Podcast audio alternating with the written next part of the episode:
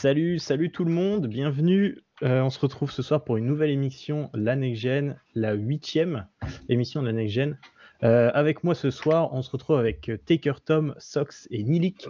Euh, vous l'aurez remarqué pour les habitués. Bonjour, bonjour. De Fustel. Salut, salut les gars. Salut, salut. Ça va? Ça farte? Ça farte. ah ouais, excuse-moi, j'avais dit que j'allais le dire.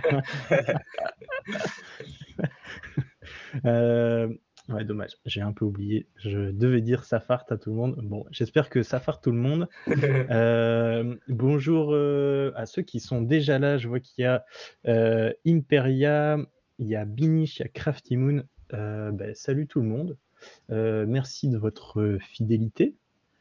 Et j'espère qu'on va passer une excellente soirée tous ensemble. N'hésitez pas à réagir comme vous le faites d'habitude, à réagir et à et à débattre euh, au travers des sujets dont on va parler ce soir.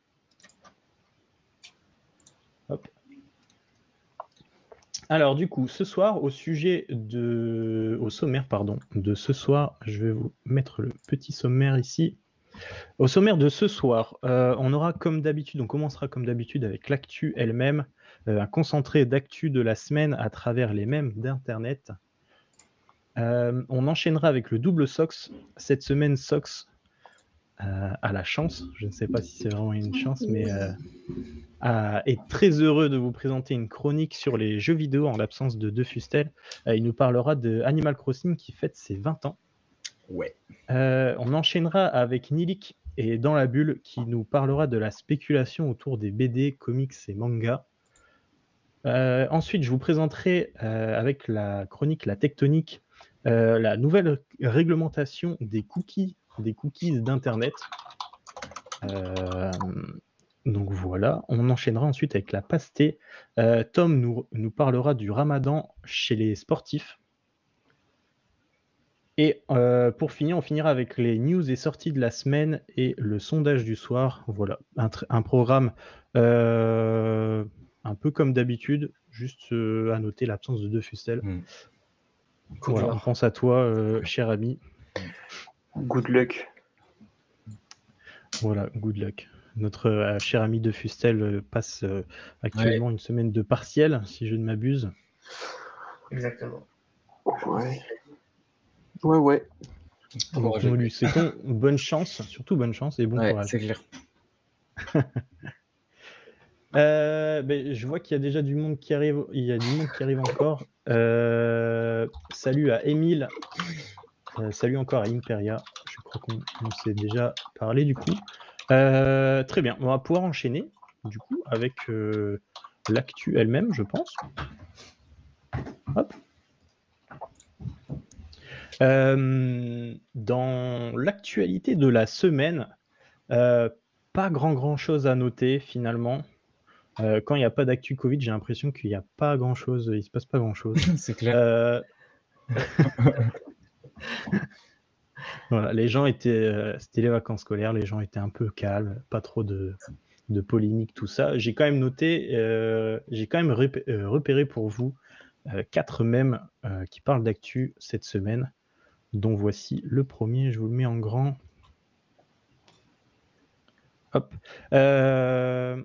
Tom en parlera un peu plus euh, sur l'aspect sportif tout à l'heure, mais c'est le ramadan qui a démarré il y a une semaine.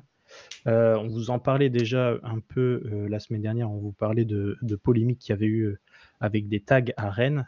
cette semaine, on vous parle juste d'une autre polémique encore.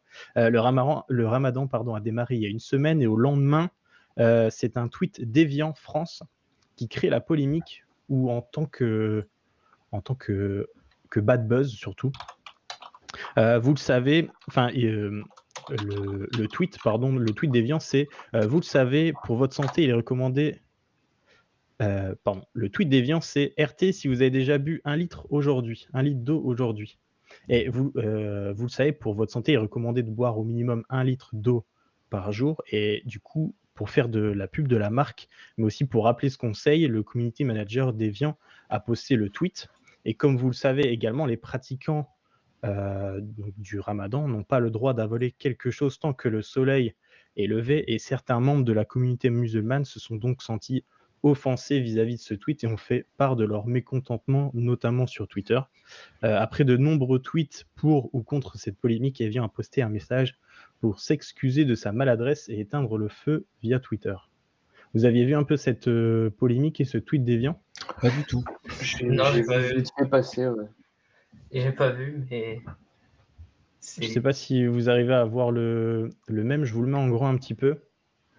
Si. Je sais pas si dans le chat ils ont vu le, euh, le même, mais euh, bon, voilà, c'est quand même. euh, C'est maladroit, quoi. ouais, c'est maladroit, Ouais, c'est c'est il y a rien de, y a rien de grave quoi. Je Et du coup, ils sont excusés, etc. Ou, ou pas? Ouais. oui, ils ont mis un petit message, euh, voilà, de pour euh, s'excuser de leur maladresse et éteindre un peu le, le feu, quoi, on va dire. Avec l'eau. Il est con. Exactement, avec l'eau. Bien joué.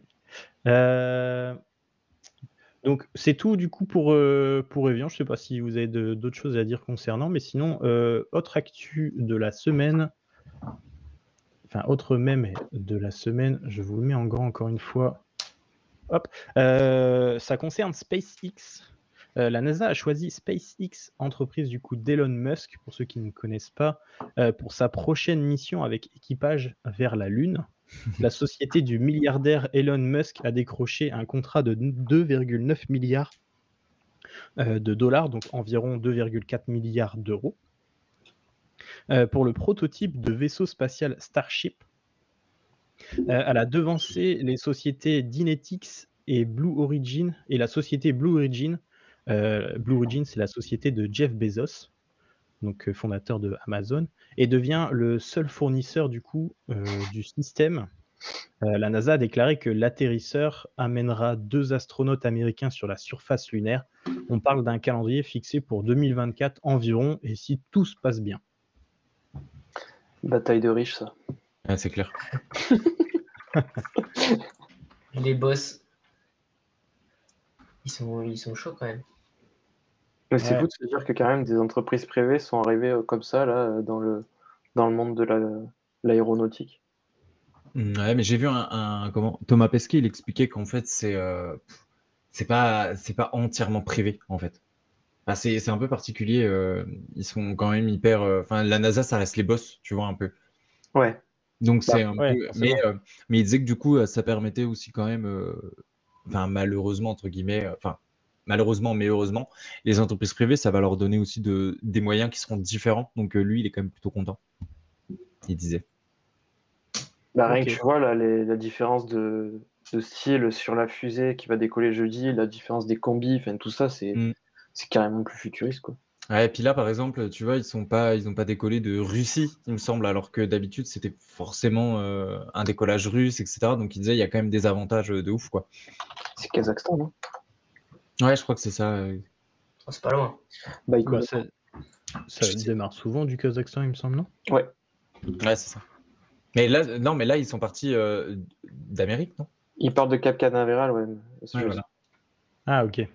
Jeudi 11h30, non, c'est ça? Il y a le. Je sais pas, il faut, un, il faut un direct euh, jeudi matin, je vais regarder, moi, je pense. Sur Twitch? Sur France 2. Sur France 2, vraiment? Ouais. Ouais, ouais. Ok, ça marche. bah, Non, C'est mais je- hein, France 2. Clairement, clairement, clairement. C'est pas de, pas de jugement, c'est juste euh, euh, pour savoir, je suis passé un peu à côté de cette info, donc euh, ok, top. Donc jeudi matin euh, sur France 2, impeccable. Voilà. Impeccable. Et du coup, ben, on va, peut passer à la troisième actu de la semaine et à travers les mêmes. je vous, pareil, je vous le mets en grand. Euh, c'est une des news de la semaine côté sport. Malheureusement, c'est pas forcément la plus grosse des news. On en reviendra juste après. Euh, c'est une des news de la semaine côté sport. C'est la qualification du Paris Saint-Germain pour les demi-finales euh, de la Champions League au, tourne- au- au terme pardon, d'une double confrontation contre le Bayern de Munich. Après avoir gagné à Munich à l'aller sur le score de 3-2 la semaine précédente, les Parisiens se sont inclinés sur leur pelouse 1-0, un score qui reste suffisant pour réussir à se qualifier. Euh, le club de la capitale se qualifie donc pour la deuxième année consécutive pour les demi-finales de la compétition. Euh, la demi-finale opposera le PSG face à Manchester City et l'autre match, donc l'autre demi-finale, opposera le Real Madrid face à Chelsea. Euh, il s'agira bien bien sûr, de match en aller-retour. Euh, pour expliquer un peu le même, le joueur parisien et sénégalais Idrissa Gana Gueye a réalisé une très grande performance sur cette double confrontation. Bon, là, je pense qu'on a des amateurs de football dans le coin. Vous en avez pensé quoi? Vous avez regardé un peu le, Dans le, Le chat, match dans le chat, on nous dit Bayern de Monique, enfin Bayern de Monique avec tous les blessés. Ouais. Bah, c'est vrai qu'il y a eu beaucoup de blessés euh, au Bayern, quoi, mais, mais ça n'enlève en rien euh, la grande victoire du PSG contre les champions du monde en titre. Enfin, champions d'Europe en titre. bah, champion d'Europe et du monde Et du monde, ouais. Donc euh, en vrai, c'est cool pour la France, quoi. D'avoir euh, Bah, c'est clair. d'avoir encore une équipe en demi-finale de Ligue des Champions. Chose qui arrive pas tous les ans, même si l'année dernière, il y en avait eu deux. Euh, là, là encore, une- encore un, c'est cool. Ça fait plaisir. Ouais. Bah ouais, et puis d'un point de vue euh, euh, d'un point de vue sportif, Marseille a jamais le premier, ok, très bien. Euh, d'un point de vue d'un point de vue sportif, ça récompense quand même le, le Paris Saint-Germain qui galère depuis des années quand même dans cette compétition. Et ça rapporte pas mal de points pour la France, quand même. Ouais. Ouais. Sox, tu avais, euh, Sox, toi qui ne suis pas le football, tu avais un peu suivi, euh, tu as un peu, euh, comment dire, su quand même. Comment désactive la caméra Merde. Hein, Non, du tout. Je, vraiment, je, je en fait, c'est passé à que- côté. Bah, je suis rien du tout par rapport à ça. Donc, si tu veux, je n'ai jamais les infos. Donc, c'est pour ça que, heureusement que vous me les donnez. Bon, après, en vrai, euh, c'est pas grave en soi que tu les aies pas, quoi. Ça change rien à ta vie. Non, mais je savais, non, mais c'est ça, quoi. Je savais qu'il y avait euh, un match, etc. Parce que euh, euh, Ukiz, il a mis une photo trop marrante sur, euh, sur Twitter de ta montre avec les 120 battements. C'était ça, non? Ah oui, ouais, ouais, Ouais, c'est voilà. ça, ouais. Et euh, donc, c'était drôle, mais sinon, j'ai pas passé à côté, quoi. Ça marche, ça marche. Euh, bah, bienvenue à Baboum, bienvenue, merci du follow. Euh, très bien, bah, la dernière actu de la semaine est encore une actu footballistique, malheureusement pour les non-amateurs de foot. Pas Sox. grave. Au moins, je suis, au moins, exemple. je suis, au moins, j'ai l'info, c'est bien. Ouais, deux actus foot dans, dans l'actu de la semaine, ça fait beaucoup, mais on ne pouvait pas vraiment passer à côté de celle-ci. Euh, je vous la mets en grand encore une fois. On parle que de ça sur la twittosphère depuis hier. Euh, la Super League de football. 12 clubs européens composés de 6 Anglais. Donc on a Arsenal, Chelsea, Liverpool, Manchester United, Manchester City, Tottenham, trois Italiens, la Juve, l'AC Milan, l'Inter de Milan et trois Espagnols, Barcelone, Atlético de Madrid, Real de Madrid, qui ont décidé, ces 12 clubs, ont décidé après de longues discussions de lancer leur propre compétition, concurrençant ainsi la Ligue des Champions, euh, la jugeant euh, moins attractive et ne répondant plus suffisamment à leurs besoins. Pour rendre l'annonce encore plus folle, et, comme annoncé précédemment par la FIFA et les six fédérations, les clubs concernés seront bannis des autres compétitions domestiques, européennes ou mondiales, et les joueurs pourraient se voir interdire de représenter leur équipe nationale. À noter tout de même euh, que les clubs français et les clubs allemands ont pris la décision de ne pas rejoindre euh, le navire et la compétition. Et on a également depuis ces annonces euh, de nombreux clubs, joueurs, mais surtout supporters qui clament un peu leur euh, mécontentement et qui dénoncent ben voilà, le, désir de l'argent qui passe un peu euh, avant, le, avant le jeu, quoi, au final. Mais euh, alors, est-ce qu'on peut m'expliquer c'est quoi? Qu'est- qu'est- Qu'est-ce qui se passe? Pourquoi est-ce que les gens sont pas contents en fait? Parce qu'en fait, ça va être une ligue fermée euh, réservée à des clubs élitistes qui ont plein d'argent. et- D'accord, ok. En fait, ils Ouais, ont en fait. choisi, c'est eux, c'est le truc euh, Super League là, en gros, qui ont choisi eux-mêmes les euh, clubs qu'ils voulaient, c'est ça? Ils ont pas ouvert à tous? Ouais, bah, les- voilà. En fait, il y a une réforme, je parlais la dernière fois de la réforme de la Ligue des Champions. C'était euh, déjà pour, euh, pour satisfaire un peu les gros clubs qui voulaient avoir euh, plus de, de pognon quoi, et plus de, plus de matchs. D'accord. Et, euh, et du coup, là, ils se sont mis entre eux d'un coup. Ils ont dit, ouais, bah non, on en fait une, on en fait une comme ça. Ok. Et du coup, l'UEFA, celle qui s'occupe de la Ligue des Champions, ils n'étaient pas très contents. C'est pour ça qu'ils font des, euh, des euh, sanctions de ouf, comme euh, interdire d'aller dans l'équipe nationale. euh. Donc c'est vraiment un truc à part de la UEFA et des euh, compétitions euh, classiques habituelles. Exactement. Ok, d'accord. C'est qu'entre à- C'est qu'entre eux. Ok, ouais. d'accord, Et, ok. Et du coup, ce qui est reproché, c'est que bah, les 12 clubs, ils seraient permanents et qu'il n'y aurait pas de descente ni de montée. En gros, il n'y aurait plus d'enjeu à part juste euh, de gagner le titre. Jouer entre eux. quoi. Ils, ils jouent entre eux et, et c'est tout. Quoi. Et du coup, ça, déjà pour, les, pour tous les autres clubs, euh, c'est euh, la misère après. Et eux, ils s'enrichissent sur le dos de tout le monde. Enfin, Ok, d'accord. Ouais, parce qu'en fait, je comprenais pas trop pourquoi il y avait plein de gens qui disaient oui, euh, c'est la mort du foot. euh. J'étais en mode qu'est-ce qui se passe? Je comprends pas. Il va y- juste y avoir plus de matchs, les gens sont pas contents. Et ok, d'accord, je comprends un petit peu mieux. Mais ouais, après euh, aussi, euh, le, pro- le truc qu'on reproche, c'est que souvent, ce qui est bien au foot, c'est la rareté des grands rendez-vous. On attend ça pendant un an et tout. Là, s'il y a Ok. toujours, euh, toujours les gros matchs euh, tout le temps, euh, à la fin, on, on s'en foutra un peu, tu vois, de, Et puis, match, quoi. Alors, du coup, question euh, idiote de quelqu'un qui connaît en foot, mais habituellement, il y a à peu près combien d'équipes dans des, euh, dans des compétitions classiques? Là, 12, ça me paraît pas beaucoup, non?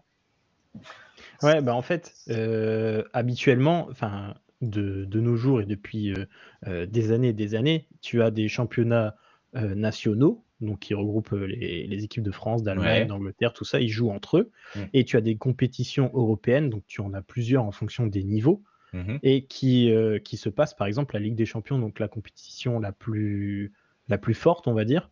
euh, elle a 32 équipes, si je dis pas de ouais, bêtises. d'accord. Ouais, 32 équipes réparties sur euh, 54 vraiment. Ouais, avec les barrages. ouais.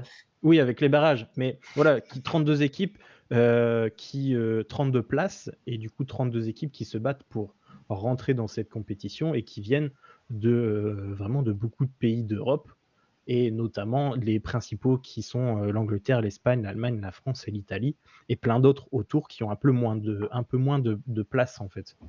Et, et du coup, là, l'arrivée de cette compétition à 12, ben ça, les 12, en gros, entre guillemets, les 12 meilleures équipes d'Europe jouent à part. Et du coup, les compétitions qui euh, aujourd'hui étaient des compétitions fortes vont devenir un peu moins fortes parce qu'ils perdent les 12 meilleures équipes finalement. Ok. Et, euh, et du coup, bah, les, compétitions européennes un peu moins fortes vont devenir encore moins fortes. Et Ouais. ainsi de suite, il va y avoir vraiment beaucoup, beaucoup, beaucoup de matchs. Et euh, voilà, le, Et- le- Et aussi financièrement, financièrement pour les autres clubs, genre un club comme l'Atalanta Bergame ou des trucs comme ça, ils profitent de la visibilité pour avoir un petit peu de financement, etc. Et s'il n'y a plus les, les gros clubs dans la Ligue des Champions, euh, ça sera moins attractif, entre guillemets, problème, pour, c'est ça le euh, problème. Pour Ok, les donc du coup, ouais, ils ont vraiment une volonté, entre guillemets, de péter le système actuel en faisant vraiment leur petite ligue de leur côté, quoi. Ouais, Ouais, petite ligue de riches pour devenir encore plus riches et les autres, on s'en fout, quoi. Ok. Ok. C'est ce qui est reproché en tout cas. Trop, Ouais. ok, d'accord. Ouais, je comprends que vous soyez un peu, un peu chafouin. c'est ça. Et non, du, en et vrai, coup, c'est les- c'est ouf quand même.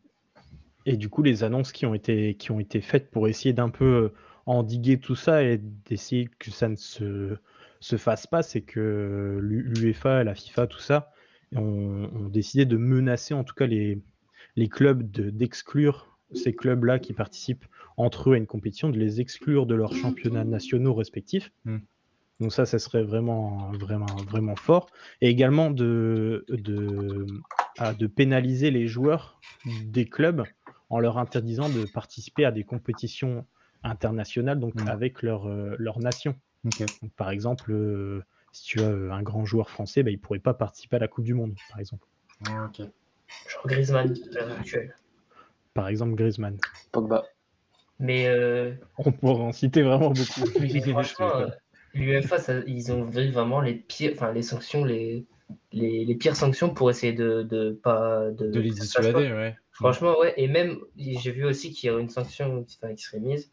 C'est que si un club était dans la Super League et qui voulait renoncer et revenir dans leur euh, championnat nationaux, eh bien, ils devront commencer en D5. Enfin, en D5, en 5 division euh, nationale. Et du coup, euh, du coup, repartir de tout en bas. euh, du coup, il faut vraiment tout, tout pour que ça se fasse pas. C'est Ouais. les pires menaces. quoi.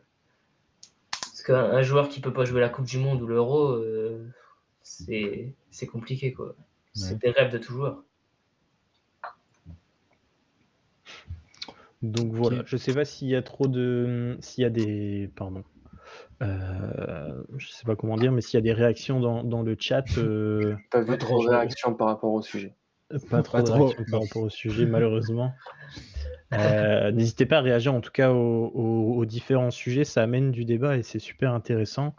Euh, et si jamais vous avez des questions, ben, euh, foncez, foncez. En tout cas, ben, s'il n'y a pas plus de questions, de questions que ça, pardon, on va pouvoir passer au premier sujet, euh, à la première chronique, pardon Ah, c'est moi. avec, euh, avec le, le double Sox. Tu es prêt, euh, Sox? C'est parti. Allez, petite transition, et c'est à toi. Alors, du coup, pas de jeu de société cette semaine. Donc, j'ai repris euh, la petite, la Fuse Touch, et donc, du coup, ça va devenir la Sox Touch pour cette semaine. Euh, je vais vous parler, euh, du coup, d'une franchise qui me tient à cœur. Euh, ce mois-ci, en fait, les 20 ans de la franchise Animal Crossing, qui est une des licences phares de Nintendo. Bon, pour ceux qui connaissent pas Animal Crossing, c'est quoi? C'est un jeu de type village, on on sait pas trop, c'est un petit village, dans lequel il n'y a pas forcément d'objectif précis et réel, mais où l'intérêt du jeu porte plutôt sur la curiosité et la créativité. Donc dans Animal Crossing, on incarne un villageois ou une villageoise et euh, on dispose d'une maison, enfin vous disposerez d'une maison que vous pourrez agrandir en vous acquittant d'une petite somme au fameux Tom Nook. Euh, vous pourrez personnaliser euh, votre maison grâce à des meubles que vous achèterez grâce à vos clochettes, qui est l'argent du jeu, et vous pourrez personnaliser votre bah, personnage avec des vêtements, etc., que vous achèterez également. Vous pouvez également interagir avec les habitants, ramasser des fruits, planter des fleurs, pêcher, attraper des insectes, déterrer des fossiles, etc. Je vais vous parler un petit peu de comment est né euh, Animal Crossing. Euh, Animal Crossing, ça a vu le jour grâce à euh, Katsuya Eguchi. Euh, il a commencé à travailler chez Nintendo à l'âge de 21 ans, donc vraiment hyper jeune. Il a vraiment accompli un de ses rêves en travaillant chez eux, mais pour ça, il a dû faire plusieurs sacrifices. Et le premier, ça a été de quitter sa famille et ses amis qui habitaient dans la ville de Shiba. Donc, il habitait dans la ville de Shiba. Et donc, il a déménagé pour Kyoto, qui se trouve à quelques centaines de kilomètres, et où il y a donc le siège de Nintendo. Euh, arrivé là-bas, il est très content, mais il a énormément de travail et il se sent euh, très seul. Il commence euh, donc du coup à réfléchir à un jeu qui, euh, comment, qui regrouperait en fait des thèmes communs à tous et qui lui lui manque à ce moment-là. Donc la famille, les amis et le principe de communauté qu'il avait beaucoup dans sa ville de naissance. Euh, au fil des années qui passent donc à travailler pour Nintendo, il travaille pour euh, euh, des grosses licences comme Mario, etc. Et à ce moment-là, il rencontre l'amour et il fonde un foyer à Kyoto. Malheureusement, il se sent toujours un petit peu seul puisqu'il a l'impression de passer à côté de nombreux moments de vie de famille, et notamment le fait de jouer avec ses enfants. Il a l'impression de pas assez voir ses enfants et pas assez de jouer avec eux parce qu'il rentrait assez tard du travail le soir et ses enfants, il lui racontait à quoi ils avaient joué la journée et bah, lui, en fait, il s'occupait de les coucher et lui, ensuite, euh, il se mettait à jouer. Et donc, en fait, il cherche à ce moment-là un moyen de, remédier à ça. Et euh, grâce à la nouvelle technologie, enfin, la nouvelle technologie en gros de, Nintendo 64 à l'époque, implante le système d'horloge en temps réel. Et ça, en fait, ça lui donne la solution à son problème. Il crée alors euh, Dobutsu no Mori, euh, traduit par Animal Forest, euh, qui sortira uniquement au Japon en avril 2001. Le concept du jeu, il est simple, c'est que euh, tout le foyer peut jouer sur la même partie et ça reprend du coup les codes de base que je vous ai donnés au-dessus. Et en fait, ça permet du coup à Katsuya euh, de voir le soir ses enfants. Euh, eux, ses enfants vont lui dire un petit peu ce qu'ils ont fait dans le jeu et lui va pouvoir le voir et il va pouvoir du coup jouer également sur la même partie et donc rajouter des meubles, etc. dans, dans la maison. Et du coup, le lendemain, ses enfants vont voir ce que lui a fait. Ce que lui a fait, ça lui permet voilà, d'avoir un petit lien avec ses enfants. Donc, euh, le, comment, le jeu sort du coup en avril 2001, donc il y a 20 ans, et euh, il ne sort uniquement qu'au Japon. Mais c'est un succès énorme, puisqu'en fait, il y a plein de Japonais qui sont dans le même cas que lui, qui rentrent tard le soir et qui voient très peu leurs enfants, et donc ça crée voilà, un lien, et le thème famille, amis, communauté, ça plaît énormément. Et donc Nintendo, à la suite de ça, ils décident d'exporter la licence dans le reste du monde, et euh, notamment sur leur nouvelle console qui s'appelle la GameCube. Il sort en Europe en 2004. Désolé Nilik, hein, on parle de sujet qui fâche, hein, je, je, sais. voilà. Euh, donc il sort en 2004, ça marche, euh, ça marche bien, sans plus. Euh, mais en fait, c'est en 2005 plutôt que Animal Crossing va rencontrer un énorme succès en Europe avec son opus Wild World qui va sortir sur Nintendo DS. On avait vu dans une chronique de, de Fustel que la DS avait énormément marché en Europe et Animal Crossing du coup avec. L'intérêt de la licence Animal Crossing, c'est qu'elle se renouvelle à chaque épisode en changeant juste quelques petites mécaniques et euh, toujours en gardant l'essence même du jeu. Donc, comme je vous disais, euh, collecter des fruits, les habitants, le fait qu'on soit dans une petite ville, etc. On a par exemple dans euh, Let's Go to the City, qui va sortir en 2008 sur Wii, le personnage, il peut se rendre dans une ville qui est en dehors du village, enfin de votre petite ville, et on y rencontre de nouveaux personnages, il y a des magasins, etc. Ça fait un peu comme si on était à la campagne et on allait un peu dans un centre-ville. Dans New Leaf, qui est sorti en 2013, on devient le maire de ce village. Donc, dans les précédents opus, il y avait le maire de la ville, Tortimer, qui prend sa retraite et on devient du coup le maire du village.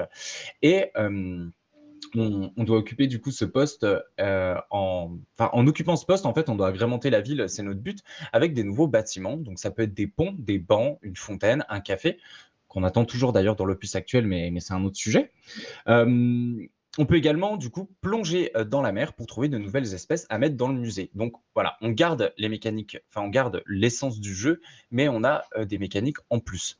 Et donc en 2020, on en arrive un peu entre guillemets au cœur du sujet, c'est que en 2020, 7 ans après l'épisode sur 3DS New Leaf, sort le plus sur Switch. Donc, euh, coup de bol, euh, la franchise, euh, sa sortie européenne, elle tombe le 20 mars, période où une bonne partie des pays européens se retrouvent confinés à cause du Covid. Je pense que je vous apprends rien. En sept mois, le jeu il s'est vendu à 26,4 millions d'exemplaires en tout dans le monde. Donc c'est énorme. On en parlera après, du coup, par rapport au sondage du jour. Euh, j'ai quelques petits chiffres, etc. à vous donner, ça argumentera mon truc. Donc, n'hésitez pas à, voilà, aller voir sur Twitter, on a, le débat du jour. Euh, savoir si Animal Crossing a donné un, euh, un nouveau souffle à la Switch. Et donc, du coup, bah, je pense que vous le savez, le succès, il est euh, total pour cet opus et surtout grâce à la période. Et donc, dans ce jeu-là, on est un villageois, on prend l'avion et on se rend sur une île paradisiaque vierge sur laquelle on va habiter. Euh, comme d'habitude, on est accueilli par euh, le fameux Tom Nook qui nous fournit de quoi avoir une petite tente et au fur et à mesure, on va euh, agrémenter notre, île. Le, plus, le gros plus en fait de cet opus, je trouve, c'est qu'on peut aménager l'intégralité de l'île et non plus juste l'intérieur de notre maison comme dans les précédents opus. Et contrairement aux autres Animal Crossing, ici on a part avec des petits objectifs, ce qu'on n'avait pas trop et ce qui est souvent pas trop présent dans les euh, jeux sandbox. Et euh, là, on a certains endroits qui sont encore inaccessibles. On va devoir faire venir des habitants sur notre île et les convaincre d'y rester et d'y habiter. On va débloquer euh, des outils qui nous permettront de sauter au-dessus des rivières, grimper sur des falaises, etc. Le but étant d'avoir une île parfaite pour que la star de la musique Kiki la Glisse vienne faire un concert dans notre ville. actuellement. Et c'est très important ce petit passage puisque on débloque quelque chose qu'il n'y avait pas dans les autres Animal Crossing et qui est génial, c'est la terraformation on va pouvoir modifier toute notre île. Donc, comme on voit sur l'image, on peut ajouter des rivières, créer des montagnes, en détruire d'autres, etc. Donc, on va vraiment pouvoir modifier l'intégralité de notre île euh, au niveau physique, mais aussi avec des meubles, etc. Donc, c'est parfait pour tous ceux qui adorent les jeux euh, de type sandbox. Vous avez un espace qui est délimité, vous pouvez vraiment créer euh, l'île qui vous ressemble. Et en dehors de ça, eh ben, il y a toujours les, mêmes choses qu'il y avait dans les précédents opus. L'essence même du jeu, c'est créer une relation avec les habitants qui habitent sur l'île, qui ont chacun un caractère différent. Il y en a certains qui sont agaçants. Il y en a qui sont hyper sympas, il y en a qui est euh, hautain, etc. Donc voilà, il y en a qu'on aime bien détester, il y en a qu'on adore, etc. Enfin voilà, c'est tout mignon. Et le tout, en fait, est ponctué d'événements différents. Donc là, je vous ai mis quelques screens de, ma propre partie à moi. Donc il y a par exemple Noël, euh, il y a la fête des moissons, il y a Pâques, Halloween. Et euh, ça, c'est assez cool parce qu'il y a du coup des nouveaux PNJ qui arrivent. Et on a des petits, voilà, des petits meubles, etc. qu'on peut comment qu'on peut mettre sur notre île donc pour euh, rendre bah, par exemple sur le thème d'Halloween, etc.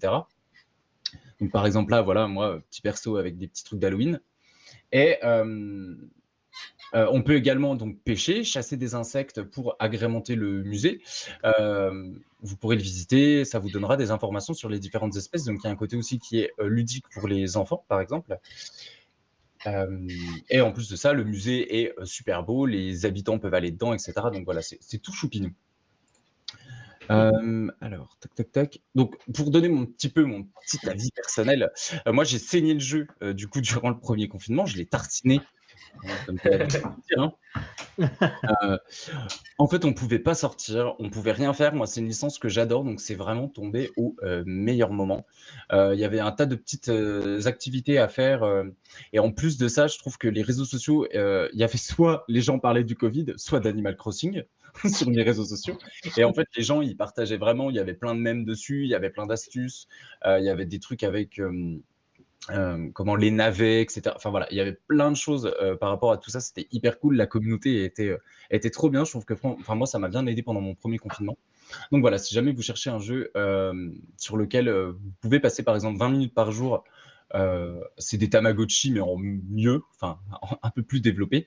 Et voilà, n'hésitez pas. Je pense que vraiment ça pourrait vous plaire comme jeu si vous l'avez pas déjà. Le gros avantage du jeu aussi, c'est qu'il fait des mises à jour euh, régulières. Euh, bon, on espère, euh, moi par exemple, j'espère une grosse mise à jour. Je pensais qu'ils allaient en faire une pour les 20 ans, malheureusement, c'est pas le cas. mais voilà, avec l'apparition de nouveaux bâtiments, des nouveaux PNJ, des nouveaux meubles, etc., des nouveaux cosmétiques, etc. Mais voilà, pour moi, c'est un, incontournable et c'est une, une licence que j'aime beaucoup. Donc voilà, joyeux anniversaire Animal Crossing. Et bon, est-ce que vous, vous avez déjà joué à un Animal Crossing? Est-ce que vous avez bien kiffé? Nilik, je préfère pas trop te tatillonner dessus parce que bon, peut-être un petit peu fâché euh, suite à la trahison de tes sœurs, mais euh, bon. En soi, j'aimais bien quand même le jeu, je trouvais ça marrant sur la GameCube parce qu'après, j'ai j'ai pas du tout joué à ceux sur la DS ni sur la, la Switch, d'une part parce que j'ai pas la Switch. Ouais.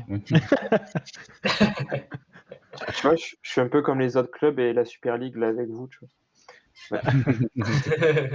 Mais, euh, mais ouais, j'aimais bien le jeu, et tout, je trouvais ça sympa en fait. C'était, marrant en fait, c'était pas prise de tête. Euh, tu te baladais sur l'île, tu, te tu soulevais un tas de feuilles, tu creusais un fossile, tu avais pêché trois poissons et puis voilà. En fait, c'est ça, c'est un truc, c'est hyper particulier. Je pense que Animal Crossing, t'accroches ou t'accroches pas. Il n'y a pas, tu vois, un peu d'entre-deux. Il y en a qui disent, mais je ne comprends pas euh, ce qu'on peut faire dessus. Mais moi, par exemple, j'adore les jeux bah, tu, un peu sandbox, tu vois, type Minecraft, etc., où tu as juste un peu ta petite créativité, tu vois, et puis tu fais, euh, tu fais un peu ce que tu veux. Donc euh, voilà. Donc j'étais très content. Je suis déçu que De Fustel ne soit pas là, mais j'étais très content de prendre la relève pour cette semaine, qui du coup fêtait les 20 ans d'Animal Crossing. ouais, bah. Euh, j'ai vu qu'il y avait un, message sur le, chat. Euh, j'ai fait pareil, j'ai joué beaucoup au premier confinement et j'allais visiter les îles de Miami. voilà, c'est ça. Je, franchement, le, je trouve que le timing de la sortie du jeu a été e, exceptionnel ah et a, comment dire, et a, a beaucoup aidé au, euh, au, au stade qu'on a aux ventes du jeu, je pense. Je pense que s'il n'y avait pas eu le confinement, le, jeu n'aurait pas eu cette espèce d'élan médiatique. Parce que, euh, au fond, Animal Crossing, c'est une vieille licence. 20 ans, c'est quand même mm. assez conséquent. Euh, et, et, ça, c'est ses propres joueurs, finalement. Et, grâce au confinement, et grâce du coup au buzz, c'est pas vraiment un buzz, mais à, ouais, un, peu au, quand même. un peu au buzz, il y a eu un, un, élan de nouveaux joueurs, je pense, qui était. Euh, énorme en fait. En fait, il y a eu, euh, je pense qu'ils ont eu énormément de chance, tu vois, parce que il y avait ce truc de, c'est la première fois un peu pour tout le monde qu'on disait, vous avez plus le droit de voyager, etc. Et là, bam, donc le, le, confinement, c'était genre quoi, le 16, 17 mars, un truc comme ça.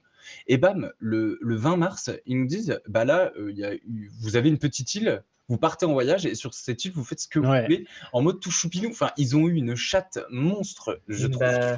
que le thème soit si bien trouvé, tu vois. C'est vrai, le, le, jeu, il est, il est parfait pour le quand tu es en confinement. Quoi. Franchement, c'est le jeu parfait. Parce que tu mm. peux vraiment, c'est comme tu as dit, tu, tu pouvais pas voyager, mais là, un peu, tu as l'impression de, de, sortir, quoi. De, d'aller voir. Euh, en plus, en même temps, il y avait Colanta où c'était sur une île, ça fait penser un peu. C'est ça. Euh, ouais, c'est ça. c'était un peu tout, tout parfait pour le confinement parce que je pense que ça a sauvé plus d'un ce jeu. Ouais, c'est... Bah, tu... Franchement, tu vois, moi par exemple, je disais, j'ai un peu la nostalgie du premier confinement parce que pour moi, il est euh, lié euh, de ouf à, euh, à Animal Crossing. C'est vraiment, tu vois, déjà, j'attendais de ouf la licence avec, avec ma soeur, on en parlait de ouf, en mode les petites théories, genre, t'as vu cette image-là, ça se trouve, il y aura ça dedans et tout. On était au taquet. Et là, en fait, on se retrouvait, on avait que ça à faire. Mais c'est fantastique, quoi. On te donne du temps pour profiter d'un de tes jeux préférés. C'est quand même ouf, tu vois. Donc moi j'étais au taquet, puis j'avais pris, tu vois, mes petites habitudes confinement. Le matin je me lève, un petit peu de pêche sur Animal Crossing, enfin, l'après-midi un peu de chasse aux insectes. Enfin, du coup, enfin, moi j'ai trouvé ça euh, génial, tu vois. C'était trop trop bien. Euh, Genre, ouais, les couchers de soleil sur Animal Crossing, enfin, tu vois bien, on faisait ce qu'on pouvait. Hein.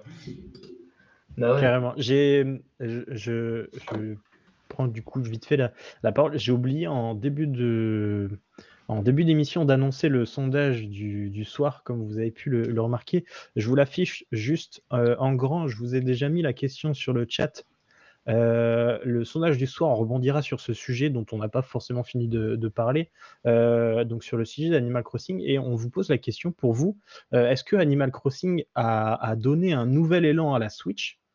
C'est ce qu'on parle un peu avec cette histoire de, confinement et de, voilà, de, sorties un peu exceptionnelles euh, en termes de, timing. Et est-ce que bah, pour vous, du coup, ça a réussi à donner un nouvel élan à la Switch? Ou est-ce que bah, euh, pour vous, la Switch euh, serait aussi bien en termes de, vente et de, et de notoriété, aussi bien qu'elle l'est maintenant sans la sortie d'Animal Crossing au final donc voilà, je vous laisse avec le, sondage dans le chat. Il doit rester 2-3 minutes pour y répondre. Si jamais vous n'avez pas encore répondu, n'hésitez pas, surtout. Voilà, je te laisse la parole, Tom. Tu allais dire un truc? Euh, non, non, j'allais pas dire un truc. Peut-être, mais je m'en souviens plus en tout cas. Rebondis, je te donne des, je te donne des... la parole, rebondis. Fais-moi plaisir. Alors, tu vois, bah, Crafty dit par exemple, j'ai acheté la Switch surtout pour euh, Animal Crossing au départ. Donc, tu vois, quand même, euh, quand même. Et il y a Binish aussi qui dit Je jouais tellement que quand je voyais des papillons de nuit dans la vraie vie, j'avais envie de les attraper, mais je comprends carrément. je, voyais des, euh, il y a des fois, tu vois, il y avait la télé, il y avait des documentaires, et puis une fois ils disent euh, le bar commun, et là j'ai levé la tête, genre le bar. Ah oui. Genre, tu sais, je en mode ah, là-dedans aussi. Donc du coup, ouais, t'as quand même. Euh, on a un peu, moi, un peu obsédé pendant le premier confinement par Animal Crossing, j'avoue. J'avoue. Bon, après, on a tous. Pendant le premier confinement. Vas-y. Non, vas-y, vas-y, vas-y. Vas on a tous pendant le premier confinement euh, un peu de nostalgie par rapport à ce qu'on avait fait parce que c'était le premier quoi et qu'on s'était, on, savait, on était un peu pris au dépourvu et que c'était le vrai confinement total quoi. Hmm. Que par rapport aux autres où c'est bon quoi. On a un peu marre. non mais je, je suis complètement d'accord. Alors personnellement, je suis complètement passé à côté de des 19 premières années d'Animal Crossing. Euh, Alors, vraiment, j'en avais entendu parler ou pas Oui, j'en avais quand même déjà entendu parler sur euh, Nintendo DS. C'est le, seul jeu après, euh, comme Crafty Moon l'a dit, Pocket Camp sur Pocket Camp sur téléphone. Hmm. C'est ça. pareil, j'en ai aussi entendu parler, mais à part ça, je savais pas que ça a été aussi loin depuis la Nintendo 64 que un jeu était sorti sur Wii. Franchement, j'étais vraiment passé à côté ah de tout ça. Je savais pas qu'il y en avait deux finalement sur DS, un sur DS, un sur 3DS. Hmm. J'étais vraiment passé à côté de tout ça et, et au final, euh, euh, au final, je savais pas trop ce que c'était le jeu. Je n'avais une vague idée. Hmm. Et quand je l'ai vu sur Switch, ben en fait, euh, c'était le jeu Switch correspondait exactement à ce que je pensais du jeu. Un truc très simple avec avec, euh, mais non, mais moi je pensais déjà que de base, tu étais tout le temps sur une île dans le jeu. Tu vois, vraiment, les, mes concepts du jeu étaient vraiment basés sur celui-là. Alors j'aurais pu le, j'aurais pu le sortir 5 ans avant tout le monde, hein, je pense, mais euh, dommage, j'aurais dû essayer. Mais, euh, mais je sais pas, je suis vraiment passé à côté de, de ça et j'y ai joué du coup parce que je l'ai, je l'ai acheté pour moi et bon, j'ai pas trop trop accroché, c'est pas trop mon style de jeu. je peux comprendre quand même. Euh, c'est particulier. Je peux quand même comprendre la hype et c'est vraiment un jeu full détente. Ah qui joue un petit peu, euh, surtout avec cette espèce de d'aspect euh, confinement qu'on a, cette nostalgie, tout ça. Quand tu joues Animal Crossing ou t'entends la musique, hein, la musique. Euh, tu, voilà, ça te donne le smile, tu es en mode détente, vacances, tout ça quoi. C'est vraiment un, un univers euh, très particulier dans le jeu vidéo qu'il n'y a pas ailleurs quoi finalement. Mais tu vois, t'es es passé un petit peu à côté, mais comme plein de monde, en fait, finalement, bah, évidemment, le, celui sur Switch, il a battu le nombre de ventes de tous les autres réunis. Faut quand même le savoir. Donc c'est quand même, ouf. Et euh, en fait, avant, c'était très niche quand même, tu vois. C'est rare Ouais. qu'on rencontre des gens qui disent, ouais, je joue à Animal Crossing, mais en même temps, c'était. Enfin, il y avait quand même des gens, c'était un, un peu chelou. Et en fait, euh, quand j'ai regardé un petit peu, ça se classait quand même souvent dans un peu les top ventes, tu vois. Dans le top 10, des fois, c'était un peu genre 9 dixièmes, tu vois, par exemple, Ouais. en Europe. Donc, un peu connu, mais pas trop. C'était un peu particulier. Mais pas trop, ouais. Bah ouais, moi je, je connais. Enfin en fait pareil j'y jouais pas j'ai même pas vraiment joué. Et euh, mais par contre je connaissais de nom et Hmm. je sais même pas pourquoi. Enfin genre c'est comme si je connaissais le nom mais sans vraiment savoir le jeu quoi. Genre c'est un c'est jeu un jeu connu que je connais quoi de nom comme ça. euh. Et parce que ça reste quand même une licence. Nintendo, donc on Ouais, connaît, voilà. tu vois, quand même. On les voit un peu, un peu régulièrement quand même. Bah ouais exactement. Ouais, et puis ça reste, euh, c'est un jeu euh, familial avant tout. Et du coup, euh, peu importe ta génération, peu importe ton style de jeu, ben, ça reste un, un jeu très, très simple, sans forcément que ça soit un, euh, que ça soit péjoratif, mais ça reste un jeu très simple que ben, tout le monde peut jouer et apprécier, que on soit amateur de jeux multijoueurs ou de jeux, euh, je sais pas moi, de guerre, de sport, enfin peu importe. C'est un jeu tranquille que bah, tu, tu prends et puis tu peux passer quand même un bon moment, même si c'est pas trop ton style de jeu. Bah En fait, plus, Vas-y, Tom. Je voulais juste dire qu'en plus, heureusement que c'est enfin, c'est sur Switch parce qu'il y a, je pense que c'est la meilleure console pour jouer euh, un jeu de Ah bah oui. familial et tranquille quoi. En fait, voilà, j'allais te dire, c'est que je trouve que quand on. Enfin, la, ligne éditoriale un peu de Nintendo, c'est des jeux qui, euh, dans les trucs phares, c'est euh, les licences phares, c'est des jeux souvent qui sont euh, familiaux, tu vois. Et je trouve que de base, le concept de base de, de Animal Crossing, comme je l'ai expliqué, qui est resté le même en fait aujourd'hui, tu as forcément une seule partie par cartouche, tu vois. Et donc du coup, en fait, ils ont réussi à maintenir ça, et je trouve que c'est ce qui colle le mieux à Nintendo en termes de valeur, tu vois. La famille, les amis, la communauté. Et c'est vraiment, enfin, ils ont réussi à garder ça. Et je pense que jouer en famille, par exemple, Animal Crossing, ça peut être hyper cool, tu vois. Même si tes gosses, ils font peut-être n'importe quoi, tu vois, sur ton île, tu t'en fous parce que tu vois quand même un peu ce qu'ils font, tu vois comment ils sont créatifs parce que ils font tel ou tel truc. Enfin, tu vois, je pense que ça peut être hyper cool, par exemple, de jouer avec des enfants à Animal Crossing, en vrai. Ouais, non mais t'as as totalement raison et ça rentre vraiment. Bah, c'est un peu normal que, que ça soit Nintendo qui ait sorti ça, mais euh, Mm. c'est vraiment en phase avec ce qu'ils ont tout le temps fait. euh, Ouais, je trouve, tu vois, quand tout même le temps que. fait. Ça serait, ça serait un jeu qui sortirait sur PlayStation ou Xbox. Je suis Ouais, certain non. que ça aurait pas le, ça aurait sûr. le, le même rapport. On aurait dit c'est qu- c'est quoi ce jeu euh, qui sort sur ces consoles-là alors que c'est censé être des consoles qui amènent du, du- du beau graphisme, du beau Ouais, gameplay. Euh, voilà, parce que les graphismes de d'Animal Crossing sont jolis, mais c'est voilà, c'est c'est un truc euh, euh, avec euh, un gameplay très minimaliste. C'est euh, voilà, c'est vraiment fait pour les consoles Nintendo et c'est Mm. et c'est pour ça que ça marche, hein, c'est évident. Ah ouais, sur Play ça n'aurait jamais marché. Bah, t'allais dire un truc, Nilik? Ouais, ils en ont sorti. Enfin, ils ont pas sorti Animal Crossing, mais je crois qu'ils ont sorti un peu un... un truc un peu équivalent qui a pas forcément bien marché. Ouais, qui est sorti il, y a, il me semble, un mois. Et en fait, apparemment, c'est pas ouf. Ouais, voilà. Quel, Donc ça quel rejoint, jeu? ça rejoint un peu ce que vous dites. Je sais même plus comment ça s'appelle, mais sinon, dans le même genre, il y a un jeu, il y a quand même une licence qui a bien marché, c'est My Time in Portia. Ça, ça a bien marché, il me semble. Mais je sais pas, si- je sais plus par qui c'est. Ok. Donc voilà. Ouais, My Time in Portia, ça, ça avait bien marché hein, dans le même genre, mais c'est pas, enfin, reste moins parce qu'ils sont un peu les, les, euh, les maîtres entre guillemets là-dedans. euh, Animal Crossing, ils ont un peu fait, enfin, ils ont un peu la meilleure formule, j'ai l'impression du de ce type-là, quoi. Et euh, tu parlais des autres jeux, tu as joué à tous les autres jeux? Alors moi j'ai commencé, j'ai pas fait celui sur GameCube, j'ai commencé celui sur DS. Ensuite j'ai fait celui sur Wii que j'ai en fait tous je les ai vraiment j'ai vraiment beaucoup joué et euh, j'ai fait beaucoup celui sur 3DS. Et ouais, en fait, les, les opus euh, principaux de la licence, je l'ai fait parce que j'ai pas parlé, mais il y en a, a d'autres, des d'autres. Bah, par exemple, celui sur euh, téléphone portable, c'est pas le même studio, en fait. Et ok. donc, euh, c'est ça- c'est pas vraiment dans les licences, comment? Bah, classiques, un peu comme Pokémon Donjon Mystère et Pokémon normaux. Je sais pas si vous voyez ce que je veux dire.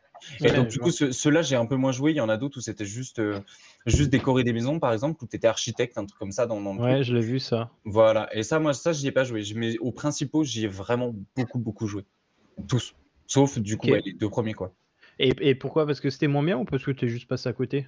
Non, c'est juste que, par exemple, tu vois, celui sur téléphone, ça reste un jeu sur téléphone, donc c'est pas du tout. euh, pas du tout, enfin c'est pas du tout le même gameplay, etc. C'est très limité, donc euh, rien à voir. J'ai pas trop kiffé.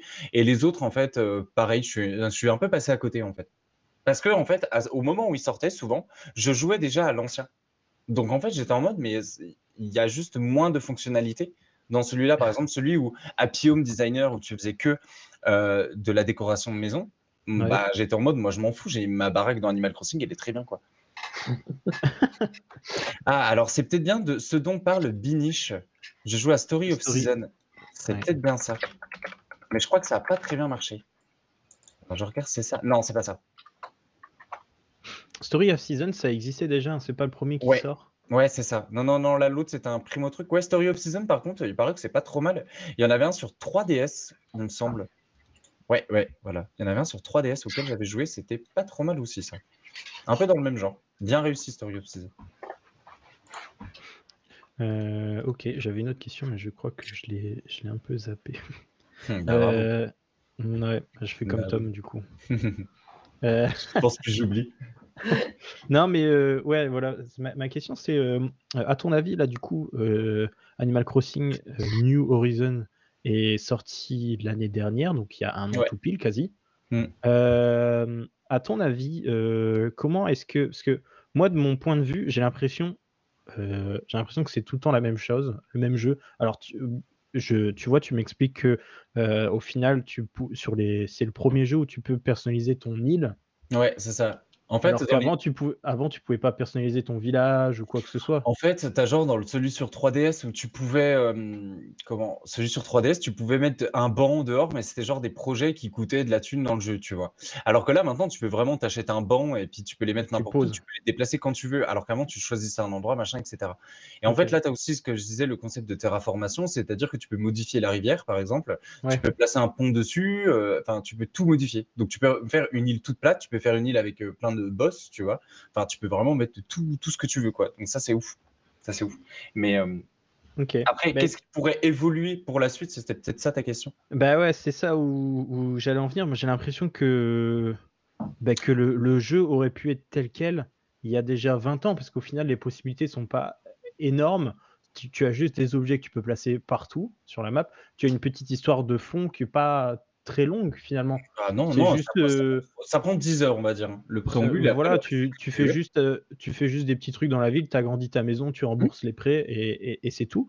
Et, et après, euh, euh, voilà, le, le- la force du truc, c'est que euh, l'univers est grand et les objets sont, sont quasiment euh, infinis, quoi, finalement. Euh, ils sont infinis, tu peux même créer tes propres trucs, tes propres Mm. designs. Euh, J'ai l'impression que bah, euh, ça aurait pu être déjà ça il y a 20 ans. Euh, c'est quoi la suite quoi? Qui- Comment Bah est-ce qu'ils vont pouvoir, à ton avis, euh, refaire quelque chose de mieux que ça? En fait, ce qui est ouf, je saurais pas comment t'expliquer, mais la différence, elle est pas énorme par rapport au jeu DS, finalement, tu vois. Les graphismes et tout, ok, tu vois. ils raj- et Mais en fait, la force d'Animal Crossing, c'est qu'entre deux épisodes, ils rajoutent deux, trois trucs, deux, trois fonctionnalités qui font que on est euh, Yankee de ouf et on est en mode, ok, j'achète, tu vois. Et donc, c'est un peu comme Pokémon, ça marchera toujours. Tu rajoutes juste des nouveaux Pokémon, mais ils ont les mêmes attaques, tu vois. Et Animal Crossing, la suite, ce sera juste, tu auras une carte plus grande, ou alors tu pourras choisir, euh, comment, tu pourras avoir euh, plusieurs villages, ou des trucs, rien que ça, et ça, ça marchera de ouf. Tu pourras, enfin, tu vois, même, je sais pas, tu pourras avoir plus d'habitants, tu pourras créer des immeubles. Moi, je suis sûr que ça va être ça, tu vois, la suite. Il y aura des immeubles, par exemple, tu peux avoir un endroit qui sera un peu plus bétonné. Tu pourras t'occuper, il y avait Pocket Camp où tu étais un camping. Là, tu pourras peut-être avoir justement un camping un peu plus grand, tu vois. Enfin, ils vont juste rajouter deux, trois petits trucs et ça marchera de ouf quand même. Ok. Mais On est euh, vraiment, on est, on est vraiment du coup dans la philosophie pardon, Nintendo où on, on prend les mêmes, on ajoute deux trucs et on recommence quoi. Mais en fait, comme si tu réfléchis, c'est comme toutes les licences. Ils rajoutent deux trois personnages, mais finalement le fond reste toujours le même, tu vois. Tu changes pas non plus du tout au tout. Tu, gardes une essence, tu changes quelques mécaniques. mais tu- Et en fait, quand t'aimes bien, de toute façon, tu kiffes, tu vois. Et c'est un peu partout dans toutes les licences, tu vois. Et ça marche bien. Et ça marche bien. Et on est quand même souvent satisfait. ah non mais euh, je dis pas le contraire, ça marche Ouais, énormément et on l'a vu, euh, il y a un succès de, de ouf. Euh, ok. Donc Et- voilà. le problème, c'est que tu fais ouais, pas. C'est que tu fais pas un peu le- vite le tour justement du jeu. Ouais. Bah, alors, le truc, ce qui est hyper bizarre, c'est que moi, je te dis, j'ai énormément joué pendant le premier confinement et euh, genre du H24, hein, moi, quasiment, tu vois. Et euh, donc, j'ai beaucoup joué jusqu'on va dire euh, fin juillet, à peu près. Et en fait, je me dis, purée, en fait, j'ai pas beaucoup joué, etc. Sauf qu'en fait, j'ai 400 heures de jeu. Donc, tu vois, en fait, il y a beaucoup, mais en même temps, euh, pas trop. Et si aujourd'hui, demain, tu achètes Animal Crossing et t'accroches au jeu, tu vois, par exemple, bah, en fait, tu vas jouer 20 minutes par jour, 30 minutes. Tu vois, en fait, tu auras un moment donné où tu vas faire une pause dans ta journée où tu es en mode, bah, vas-y, je m'occupe de mon île, tac, je vais dans la boutique, il y a ça, ça, ça, tac, tac, tac, hop, j'éteins, c'est fini. Et en fait, du coup, tu as quand même pas mal de contenu. Avant de faire, de vraiment être à bout, moi, j'ai 400 heures, mais il y a, j'ai rien fait, tu vois. Finalement, j'ai pas fait grand chose. Et si demain je veux, je peux raser mon île, entre guillemets, et recommencer, tu vois, vu que je peux tout changer. Donc, en fait, c'est, voilà, c'est du jeu bac à sable plus beaucoup de petits objectifs dedans. En fait, c'est ça, tu vois. C'est du bac à sable, c'est comme, Mine- comme Minecraft, en fait, tu vois. C'est un peu infini. Là, c'est délimité sur la carte, ok, tu vois.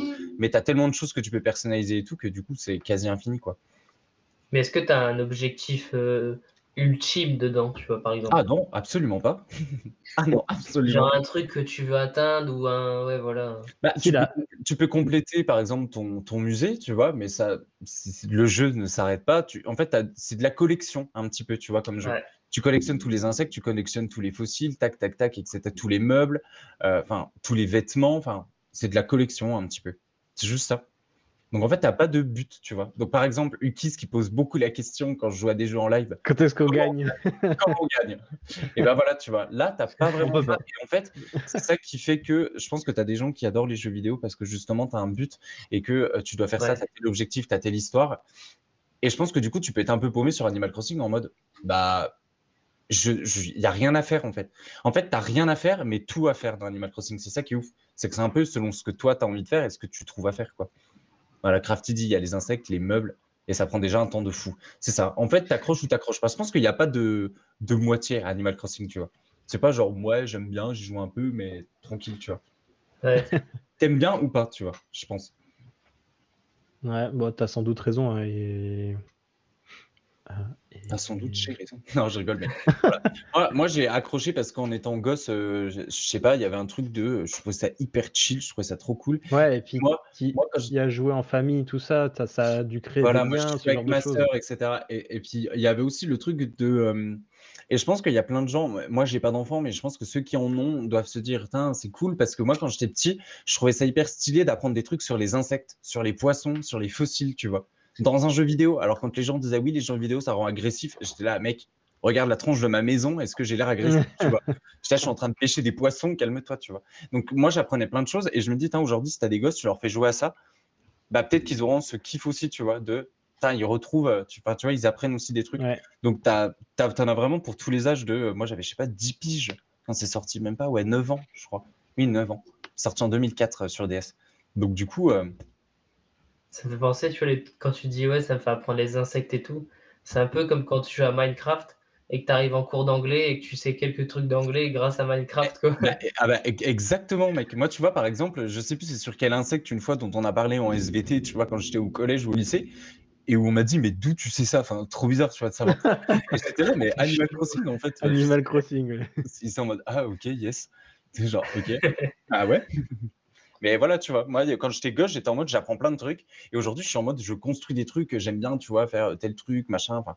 Donc ça a, ça a évolué aussi par rapport à, à Ouais. quand j'étais gosse mes envies sur Animal Crossing mais ça y répond quand même donc je trouve ça quand même cool tu vois. Donc joyeux anniversaire vraiment 20 ans et je souhaite euh, être là pour les 40 ans encore. J'espère que, j'espère que ça durera encore 40 ans, j'espère pour eux. ouais je pense que ça durera c'est une licence qui durera quand même je pense. Tu penses? Ouais, je pense vraiment parce que, encore une fois, je te dis, c'est tellement facile que dans tous les cas, ça marchera encore parce que demain, on te présente un jeu comme ça dans 10 piges.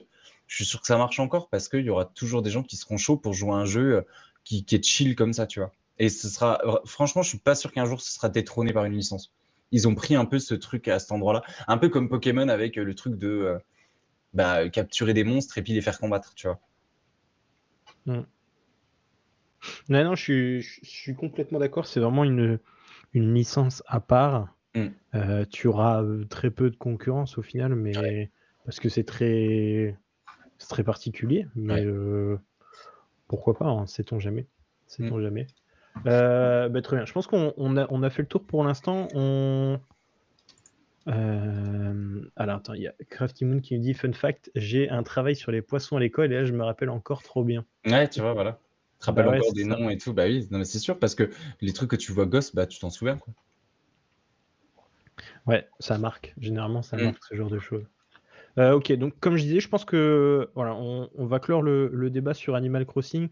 On le, on va clore, on va le fermer, pardon, et on le rouvrira en fin d'émission pour parler de euh, plus du côté Switch avec le, le débat et le, le sondage qu'on vient de mettre, à savoir si pour vous, est-ce que vous pensez que euh, Animal Crossing sur Switch l'année dernière, euh, est-ce que ça a réussi à donner un nouvel élan à la Nintendo Switch? Euh, on verra un peu vos réponses et on débattra autour de ce sujet. Vous pouvez du coup encore, merci euh, répondre au sondage sur notre page Twitter. Et si jamais ce n'est pas encore fait, vous pouvez suivre notre page Twitter.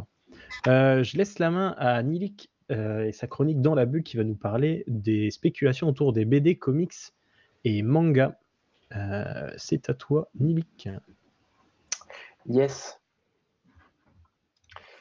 Alors, donc, euh, la semaine dernière, en fait, est sorti le tome euh, 33 de l'Attaque des Titans en édition normale et aussi en édition limitée, donc édition euh, collector. Euh, ça a fait un peu polémique parce que ce tome 33 en édition collector était en rupture de stock bien avant, en fait, sa sortie, euh, sa sortie officielle dans les librairies. Euh, parce qu'il y a eu énormément de précommandes et le peu de magasins qui l'ont, de librairies indépendantes qu'il avait en stock sont fait dévaliser en quelques minutes. C'était un truc de fou. Et quelques temps C'est après, pas à cause des semi-conducteurs? Non, non, non, c'est pas à cause des semi-conducteurs. ça marche. Non. Cette fois. Pas cette fois-là. C'était des badges en- avec le- les goodies euh, associés à ce livre, donc je pense pas qu'il y ait de semi-conducteurs dedans. Et donc, euh, quelques minutes après, euh, même quelques heures après euh, la sortie officielle, on se retrouvait déjà avec des tomes en vente sur Vinted, eBay, etc. à euh, 80, 100, 200 euros le tome, alors que de base, il vaut 6,95 euros. Donc, ça a fait pas mal râler. Et euh, donc, personnellement, moi, je fais pas partie des personnes euh, qui cherchent euh, l'édition collector, la perle rare, pour pouvoir se faire l'argent dessus. C'est vrai que j'aime bien, dans les séries que je suis, avoir des éditions collector, des belles éditions ou autres. Mais c'est pas. je cherche pas à me faire de l'argent dessus, à l'acheter et le revendre de suite après, quoi. Après, c'est vrai qu'il m'arrive de rager des fois quand je vois certains tomes qui sont vendus très très cher par rapport au prix de vente euh, de base. Quoi. Quand on voit que le tome il est à 6,95 à la sortie et qu'il vaut euh, 300 euros euh, deux heures après, euh, Ouais, c'est ouf ça. Surtout les livres en plus, il y a ça un peu. ouais, beaucoup, beaucoup. Ouais, après, après c'est le jeu. C'est juste que euh, dans la journée ou dans les jours d'après, euh, ça, ça fait vraiment les gars qui Ouais, ils ont ça. acheté que pour ça, quoi. Voilà, c'est vraiment euh, pas forcément l'acheter pour faire la collection, c'est l'acheter pour se faire l'argent dessus. Or, ceux qui veulent vraiment faire la collection, ben, ils se retrouvent. euh, C'est ouais. voilà. Exactement. Donc, euh, par exemple, moi, pour ma part, euh, euh, il y a une série qui, qui est plus du tout éditée et qui est plus du tout réimprimée, etc. Ça s'appelle Air Gear. C'est chez bah, Pika Édition, un peu comme l'attaque des Titans. Et donc, c'est une série que j'avais commencé quand j'étais au lycée, donc il y a à peu près allez, plus de, un peu plus de 10 ans. Et euh, j'avais une dizaine de tomes et j'avais arrêté de, la- les acheter parce que euh, j'avais d'autres séries en cours qui me plaisaient un peu plus. Et euh, j'aimais bien cette série, donc en début d'année, là, juste avant les, le confinement, je me suis dit, ben, je vais me racheter tous les tomes. Donc il y en a 37 en tout. Donc me racheter les 27 derniers tomes et sachant qu'elle était plus éditée, de peur de qu'il n'ait plus en trouver, etc. Et il ne me reste plus que deux à avoir. Donc le premier est à 80 euros et l'autre, je vous laisse dire le prix. 150. 210. Plus. 7000. 300. 800. Plus. Plus que 800 1005. Il était à 1000 euros. Mais non.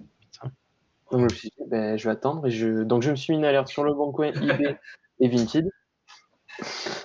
donc on verra quand il sortira. Donc en attendant, ben, je pourrai jamais l'avoir. C'est ouf. Donc euh, généralement, donc pour en venir au sujet, la plupart des personnes ignorent la face cachée de ce marché et la collectionnite aiguë qu'il peut entraîner. Donc euh, voilà, je vais vous parler un peu euh, de la spéculation autour du monde de la BD.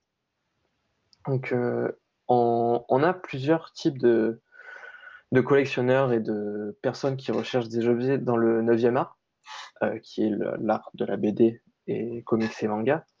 Euh, donc, premièrement, on a euh, le marché autour euh, des albums. Donc, en fait, c'est un marché qui se divise en deux catégories. Donc, on a les catégories édition originale et les catégories aussi tirage de tête. Donc, en fait, c'est un marché élitiste donc qui surcote tout album dont l'état est catégorisé comme neuf ou pièce de musée. Donc, c'est généralement des tirages. Donc, les tirages de tête, c'est les premières éditions, mais un peu spéciales. Euh, ou alors par exemple pour les Tintin comme ils sont en a là sur la photo, c'est des tirages qui sont euh, euh, comment dire euh, limités. C'était les premières éditions, les premières sorties donc dans les années 1930 par là, euh, avec euh, un type d'impression, un type de, de reliure un peu spéciaux. Donc euh, voilà, c'est comme je le disais, c'est des livres qui se vendent très très cher maintenant. Et si vous en avez dans le grenier chez, chez vos oncles, grands-parents ou quoi, euh, gardez-les. S'ils sont en bon état, vous pouvez vous racheter une maison avec. Ah oui, quand même. Je- Ah, J'ai préparé un petit quiz après euh, Ah, yes. chiffre des enchères. Let's go. Ensuite, on a un petit, euh, une autre petite catégorie qui, elle, s'est effondrée euh, après les années 80-90. Euh, donc, c'est le marché de la sérigraphie et de la lithographie. Donc, en fait, c'est des dessins faits par les auteurs qui sont réimprimés et euh, qui sont, euh, bon, plutôt, euh, en fait, c'est des dessins spéciaux par rapport à, une série, à un tome ou autre.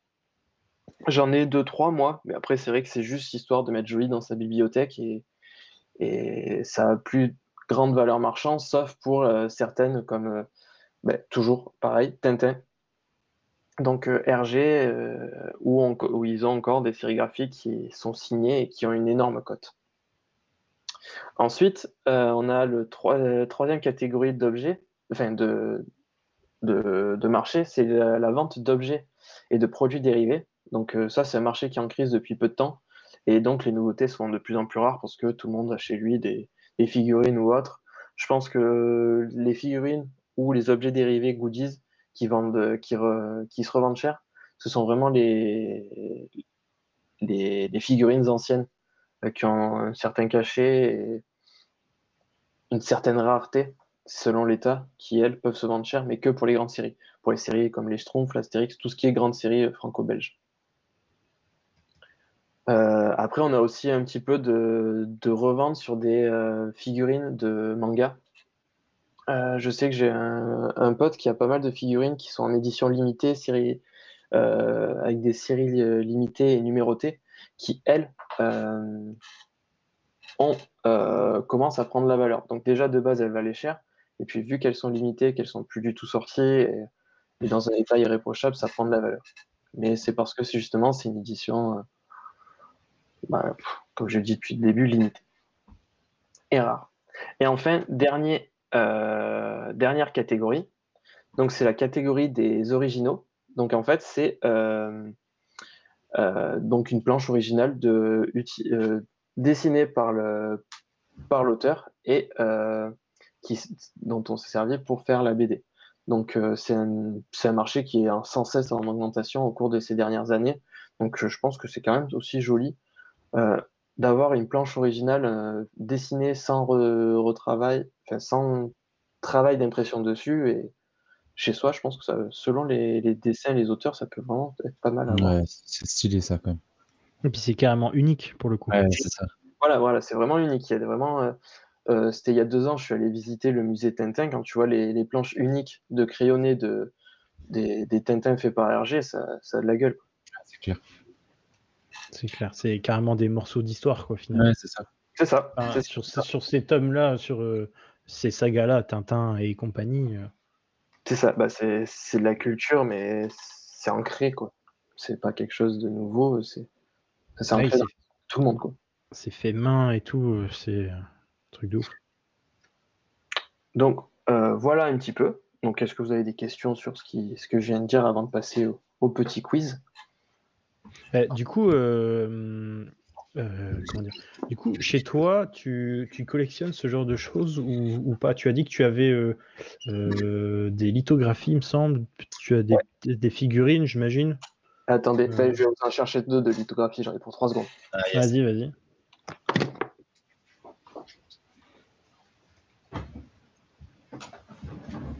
Du coup, bah euh, voilà. Non, Voilà, pour, voilà. com- pour, com- pour combler un peu, n'hésitez pas du coup à, à nous, à nous suivre sur, euh, sur Twitter. Vous pourrez voir également, euh, Nili Clamy, il y a très peu de temps, le sondage du soir, dont vous pouvez encore répondre, je pense. Euh, vous avez encore un peu quelques, quelques minutes, je dirais, pour répondre au sondage du soir qui est, à votre avis, euh, est-ce que vous pensez que le, le jeu Animal Crossing a réussi à donner un nouvel élan euh, à la Nintendo Switch Je me rappelle, l'Animal Crossing est sorti il y a un an, pendant, au tout début du confinement. Euh, donc voilà, n'hésitez pas à aller répondre sur Twitter euh, au sondage qui est encore actif quelques minutes. On en discutera autour du, du- autour d'un débat et autour du chat, je l'espère, en fin d'émission. Du coup, voilà, une petite lithographie en fait que j'ai. C'est un dessinateur qui s'appelle Souria, que je vous conseille d'aller voir, parce qu'il dessine sur Twitch. Ça Ah, cool. et je l'ai rencontré tout, et, et vraiment super sympa. C'est un dessinateur de manga français. Donc ça, c'est une lithographie. Après, j'en ai deux autres de lui qui sont chez mes parents dans ma grande bibliothèque, euh, qui elles sont signées, etc. Donc je voulais pas trop les garder ici. Bon, un petit truc euh, pas ouf. Mais ouais, j'en ai quelques-unes, donc voilà, c'est quand on a ça qui est, qui est pendu, enfin qui est pas pendu, mais qui est. Bon, je trouve ça plutôt sympa en fait. C'est des dessins originaux quoi. Mais euh, est-ce que tu euh, comment t'en cherches des choses comme ça ou pas? Non, j'en cherche pas. Je, je les ai quand je commande ou je fais des précommandes d'édition ou des choses comme ça. Mais après, c'est pas mon but euh, premier. C'est Ok. souvent sympa d'en avoir, mais c'est pas mon but premier. Je préfère avoir plutôt des beaux livres Hmm. euh, qui sont plus, eux, euh, physiques, matériels, où tu les regardes, tu... que des- Tu les lis, tout ça, ouais. ouais. Ouais. C'est pour ça que le marché de la lithographie est en baisse. Ok. Ok. Après, j'ai aucun goodies, quasiment, parce que je Ouais. j'ai pas envie que ça prenne la poussière pour rien.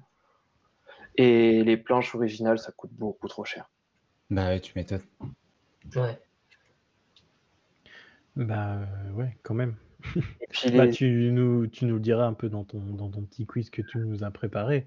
Ouais. Euh, J'imagine, dans, dans, ce qu'on- dans ce que tu nous as expliqué, ça paraît logique que c'est ce qui a le, de- le plus de, de valeur et Mm. c'est beaucoup plus unique Ben, et, et beaucoup plus personnel et vraiment au, cœur de, euh, du, du livre et- ou de la BD. Enfin, ce genre de choses, c'est vraiment c'est ça. Ah ouais. au cœur, au cœur du sujet. Quoi. Ben, C'est la source, c'est la racine même de la, du livre. Hmm. C'est sur, euh, c'est sur quoi le livre se base. Donc, euh, Et bon. toi, t'en penses quoi de, du fait que ça soit acheté, ça soit acheté bah, direct et revendu euh, à des prix euh, astronomiques comme ça? Moi, ça me rend fou, moi. Ouais, tu m'étonnes. Moi, ça me rend fou. Mais même les éditions qui se, qui se trouvent plus, euh, ben, par exemple, le tome qui sera à 1000 euros, je sais que je pourrai jamais l'avoir. Donc, en gros, je vais toujours avoir une, une, une série où il y aura un trou dedans. Et C'est par vrai. contre, euh, ça, ça rajoute un peu de, de valeur euh, pour ceux qui ont écrit, par exemple, l'Attaque des Titans, qui l'ont vendu et tous. Ils, ils sont peut-être pas forcément contents parce que ça, enfin, ça revend plus cher de, que eux ce qu'ils vendent, mais en tout cas, euh, ça donne euh, un peu une grosse valeur à leur, euh, leur livre, quoi, en mode c'est Ouais. un truc de ouf. il y a une renommée, ça veut dire qu'il y a une renommée. Mais après, des fois, des séries, par exemple celle que je, que je parlais, donc Ergir, celle qui manquera le tome pour toujours, euh, c'est pas une série qui est super connue. Donc en fait, l'attaque des titans, c'est parce que c'est renommé, c'est la hype du Ouais, moment, voilà, ouais. etc. Par exemple, là, le, en mai, il y a le tome 4, il y a Glénat qui vont faire des éditions un peu spéciales pour le tome 98, 99 et 100 de One Piece. C'est des tomes avec euh, une couverture en simili-cuir, un truc vraiment trop classe. Donc c'est là, je me suis dit, bah, je vais les précommander pour pas me retrouver dans le... Ouais, bah ouais. Parce que ouais, Dans le même cas. je, je suis vraiment, et voilà, c'est une série que je suis. J'ai trois tomes en, en édition un peu collector. Il m'en manque juste un, mais lui, il se vend pareil 150, donc je sais que j'aurai jamais. Ça, C'est ouf. Voilà. Mais après, surtout que les éditions collector, je veux bien parce que c'est quelque chose qui est, qui est rare. Mais après, les éditions qui sont, enfin, les livres qui sont plus euh, édités, pff, des fois, ça, ça Ouais. Il y a des Bah, il y a une, des Batman où j'en ai euh, des comics où j'en ai 3 sur 4 parce que le quatrième, il vaut 90 euros au lieu de 20 euros. C'est ouf. je fais 90 euros dans un livre. Quoi. Ouais. Mais ils en produisent pas beaucoup des livres ou? Si les grosses séries, ils en produisent beaucoup, mais en fait, c'est juste parce que les gens se rendent compte que tu peux te faire énormément d'argent dessus. Ouais, Sur, euh, en masse sur la- l'attaque des titans, tu, tu te fais, euh, je sais pas combien de pourcents, mais je pense que ça se vend. Mais par contre, sur l'attaque des titans, ils se sont fait niquer, entre guillemets, ceux qui revendent, parce que euh, Pika, on dit, bah, vu l'engouement qu'il y a eu, on va rééditer une série euh, de Collector du 33 en septembre. Ah. Eh oui. Bah, il y a eu pareil, pour la petite anecdote, en gros, on m'a offert pour Noël, euh, il y a, ils ont ressorti le tome 1 de euh, Harry Potter dans une édition qui a été illustrée par euh, Mina Lima, c'est eux qui se sont occupés de la direction artistique des films Harry Potter. Donc le livre est ouf, il y a des trucs en 3D quand on ouvre, etc. Enfin voilà, le livre est ouf.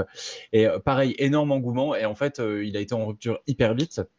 Et euh, le livre, il pouvait aller jusqu'à euh, 300, 400 balles. Et pour le coup, je trouve qu'en vrai, il les valait, tu vois. 300 balles, je pense qu'il y a des gens qui auraient pu craquer, ça valait le coup. Et euh, ils ont eu la même réaction. euh, je sais plus c'est qui qui a édité. Ils ont dit, bah en fait, on va ressortir pour être sûr que euh, tout le monde en ait, etc. Donc les gens, ils sont un peu fait niquer. Ceux qui les ont payé 300 balles, ils doivent avoir un peu le seum. Putain, ouais, ouais. Et, euh, et pour ceux qui suivent pas mal les livres, etc., il y a un site que je regarde souvent, ça s'appelle chasseaulivre.fr. Euh, si- je ne sais pas si je peux le mettre dans le chat. Je vais tester. Tu peux, tu Ouais. je pense. Je peux. Donc c'est ce site, et en fait c'est un livre, un site qui, qui suit les cotations euh, en direct des livres sur la revente eBay, Amazon, Fnac et tout. Mmh. Et donc c'est c'est là où je vois que si le livre est très demandé, euh, bon, pff, tant pis. Donc euh, Tu, et puis tu, tu peux comparer si tu trouves si tu le trouves d'occasion ou en enfin oui d'occasion sur internet tu peux voir un peu si ça les vaut ou pas quoi si c'est un prix honnête c'est ça, c'est ça. ou si au contraire même tu peux euh, vraiment faire une bonne affaire quoi. Tu peux voir les évolutions du prix, etc. Ah bah ouais, tu vois, je suis en train de regarder, c'est ouf. C'est trop bien. Voilà. Euh, bah, du coup on a ruiné Sox. Voilà. Non, mais tu vois, voilà, par exemple, là, j'ai regardé du coup tout de suite euh, celui dont je venais de vous parler, moi, de, de Harry Potter. Et effectivement, il a été, en fait, je, dis- je disais n'importe quoi, il est allé jusqu'à 200 balles. Mais n'empêche que là, aujourd'hui, par exemple, il est encore à euh, 150 euros sur euh, Rakuten, quoi. par voilà. Euh, ouais. Ah, Donc c'est là où tu te dis, bah ok. Ouais. Ok ça marche. Et du coup tu as- nous avais préparé un, un petit quiz. euh, Alors ouais, c'était euh, quatre, euh, quatre questions un petit peu. Donc c'est des ventes aux enchères qu'il y a eu. Donc on va dire que c'est un peu les, top enchères de la BD. Donc la première c'est euh, Tintin en Amérique. Donc ça a été publié en 1932. Euh, pour info, il y a eu seulement 5 exemplaires de ce livre parce que la couverture était dessinée à l'encre et peint à la gouache. com- combien t'as dû d'e- d'exemplaires? 5. Ah ouais. 5 Oh, euh, Ouais, ça, Eh, que ça. Ce qu'on ce qu'on va faire du coup, euh, ce qu'on va organiser du coup vite fait avec le chat, c'est que euh, voilà, tu, as- tu as expliqué un peu, je sais pas si tu as d'autres choses à dire, tu as expliqué un peu le, le, 1932, le, je sais plus si je l'avais dit. le- le modèle ou quoi, et tu et on va avoir tous le droit, donc euh, dans, dans l'émission, on va avoir tous le droit à un prix, et dans le chat également un prix, et on va faire un peu au juste prix, celui qui se rapproche le plus, sans dépasser, Euh, et on va compter les points pour essayer. Il y en a quatre, donc euh, Voilà, on verra celui qui a le, Hmm. euh, celui qui a le, le plus de, de chance, on va dire. Donc 5 exemplaires 1936. 32, 1932, 5 exemplaires. La couverture, euh, donc euh, ancrée à la main et peint à la gouache. En étant euh, quasiment euh, musée. Bon, après, la relire, ça, ça, ça, se, ça s'abîme toujours parce qu'avec la colle, tout ça, ça s'abîme avec le temps. Mais euh, Et c'est les- les- l'épisode, c'est la BD numéro combien de Tintin? Donc, Tintin en Amérique, c'était. C'est. Je, je sais plus. Je ça. Je vous laisse, je vous dirai ça juste après, le temps que je vous laisse. Ça marche. Euh, ben, dans le chat, n'hésitez pas à, essayer de, de, de faire une petite estimation du prix. C'est Euh, le troisième commence- tome de Tintin, celui-là. le troisième, ok, ça marche. Euh, Tom, tu veux commencer On changera, on, on tourne après, t'inquiète. Ok. Je sais pas si je suis du, du tout dedans, mais j'irai 30 000. Ah, c'est fou, c'est ce que je voulais dire avant. Bah, dis 30 000. Non, Ah, je vais dire, moi je vais, je me suis dit beaucoup plus. Je pars sur 100 000, moi. ok. Euh, bah, moi, je vais partir sur, euh, sur 120 000. Allez. Est-ce que, on... Est-ce que dans le chat, il y, a du... il y a des réponses ou pas? J'ai Non. l'impression. Mm. Au cas où, si jamais il y en a un petit peu après, euh, on verra bien. Nulik, verdict? Eh, vous êtes tous très loin. Ah ouais? Un million. 32 euros. 1 million, Combien? 1 million 300 000. Non. Ah Waouh. ouais. Mais alors, attends, du coup, c'est dans des musées les 5 exemplaires ou est-ce qu'il y a des particuliers qui les ont? C'est les investisseurs particuliers. Ok, d'accord. C'est chaud. Les quatre, les quatre que je vais dire, c'est les investisseurs particuliers. Les quatre, c'est des Américains, par contre. Ok. hmm. Forcément. Enfin, forcément, non, pas forcément, mais. Mais alors, du coup, question avant ça, euh, qu'est-ce qu'ils vont en faire? Il faut les revendre. Collectionneurs. Bah, c'est un investissement. Après, c'est des investissements. Il y en a un, je vous en parlerai un peu plus, mais c'est des investissements. Ok. Ah, c'est clair. La cote, elle peut, elle peut, elle ne peut qu'augmenter finalement, à part Ouais. si le livre euh, devient. euh, Bah, il prend l'eau aussi, il est abîmé. Ouais, ça. La tuile, tu prends une assurance, mon gars, si t'as ça chez toi Ah bah tu prends une Il en assurance, existe. c'est sûr. Il en existe, assurance. Ah oui, tu m'étonnes. J'ai commencé à regarder parce que je regardais le- combien j'avais en valeur chez moi. Je me suis dit, Bah, moi, j'hésite par exemple avec les jeux de société, tu vois. Donc, euh, Faire comme ton, ton pote euh, et son gîte euh, la semaine dernière. ouais, c'est ça. mon pote. non, mais en vrai, défiscalisation, on dit, ouais, ouais. alors, Ok, bah du coup, euh, un point pour moi. hein. Ouais, ouais, j'avoue. même si t'étais très loin, dit combien? 120 000 là J'avais dit ça va. 120 000, mais j'étais plus proche. C'est scandaleux. tu peux, tu peux multiplier par, euh, par 10 ton, Ouais, Ouais, c'est c'est ça. ça, ouais. Ensuite, donc, deuxième petite quiz, euh, il s'agit de la planche euh, de garde des Tintins publiée donc, entre euh, 1937 et 1958. Je ne sais pas si vous avez déjà vu des Tintins, mais quand on les ouvre à l'intérieur, sur la- entre la couverture et la première de couverture, euh, maintenant on a des cadres avec toutes les, les têtes des persos de Tintin. Je ne sais pas si Mhm. vous voyez un petit peu. Ben, en fait, avant, on avait ça. Donc ça, c'est la, la planche originale euh, qui a été vendue en 2014. Ok, Ah. et elle date de, de quelle année? Euh, bah, c'était les planches qui étaient éditées donc, euh, avant 1937, donc c'était euh, celle qui était imprimée euh, sur les livres de 1937 à 1958. Donc elle a été faite un peu avant, je pense. Il y en a combien t'as dit Je sais pas si tu l'as dit. Il n'y a pas d'exemplaire, il n'y a pas de nombre, c'est bah, c'est une planche unique. Quoi. Waouh. Ok. Ah ouais, donc le nombre c'est 1. 10 millions. Ah Non, ouais, non. mais Non, faut pas aller monter trop loin là. Ah non, non, non, non, Oh. il a dit 10 millions, c'est tout. 10 millions, Allez. C'était à toi, ça, de commencer? Non, j'avais ouais, envie, bah là, là, je non. me sentais chaud, là. On tourne. Euh, N'hésitez pas dans le chat du coup à essayer de, de jouer un petit peu au quiz.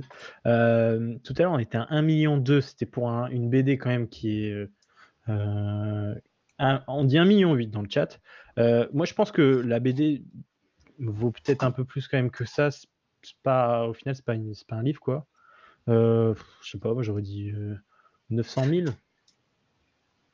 À toi Tom En fait, je me dis, ouais, la BD, euh, c'est peut-être plus, mais là, c'est vraiment unique. Et euh, bah, je sais pas, ça change, ça peut être un élément de déco ou quoi, tu vois. Moi, tu vois, voilà, moi, je me suis fait niquer par le unique, tu vois. Alors Ah. une BD, il y a plus. Je Bah, allez, je vais trancher 5 millions. Eh ben. Euh, tac, tac, tac. Euh, ben, félicitations à Thomas qui est le plus proche. Ah, Ah, Désolé, Faustine FBR. C'était 1,5 2,5 millions. ouh, 2 millions 5, ok. Purée. ok. Donc deux fois plus que la BD finalement. Donc ma logique euh, tombe à l'eau quoi. clairement. Bon, la mienne était pas nulle aussi de logique. Carrément. bah non, t'avais finalement t'avais la bonne logique. C'était euh, Ouais, très démesuré. ouais. C'est juste que, ouais, t'es- 2 millions 5, Un peu donc too ça, pareil, ça a été vendu, tu disais, en 2014 à des investisseurs américains, du coup. Mm. Ok. C'est ouf. Ouais. Et, et du, et du coup, euh, c'était fait pour, enfin, c'est une, une planche unique qui était fait pour comme ça, quoi. En fait, c'était fait pour tous les prochains Tintin qui seraient publiés entre 37 et 58 pour la, pour la couverture intérieure. Quoi. Ah, ok, ça marche. Et après, ils ont repris, ils ont réimprimé, etc. Quoi. Putain, je me dis quand même, euh, même le, bah, le Tintin, euh, la BD juste avant, imagine tu l'avais genre euh, quand tu l'avais eu quand, au tout début, tu vois. Et d'un Bah, coup, t'as un investisseur. Ouais, mais t'avais eu un investisseur américain qui vient chez toi qui dit Ouais, je te le reprends pour 1,3 million. Je fais What? Ouais, mais regarde, exemple typique, euh, les Dracofeu euh, cartes Pokémon à Ouais. l'époque. Moi, je l'avais, hein, mon gars. Bah, aucune idée d'où elle est. Et pourtant, aujourd'hui, elle me rapporterait de la thune. Ouais, bah ouais. Bon. Saleté.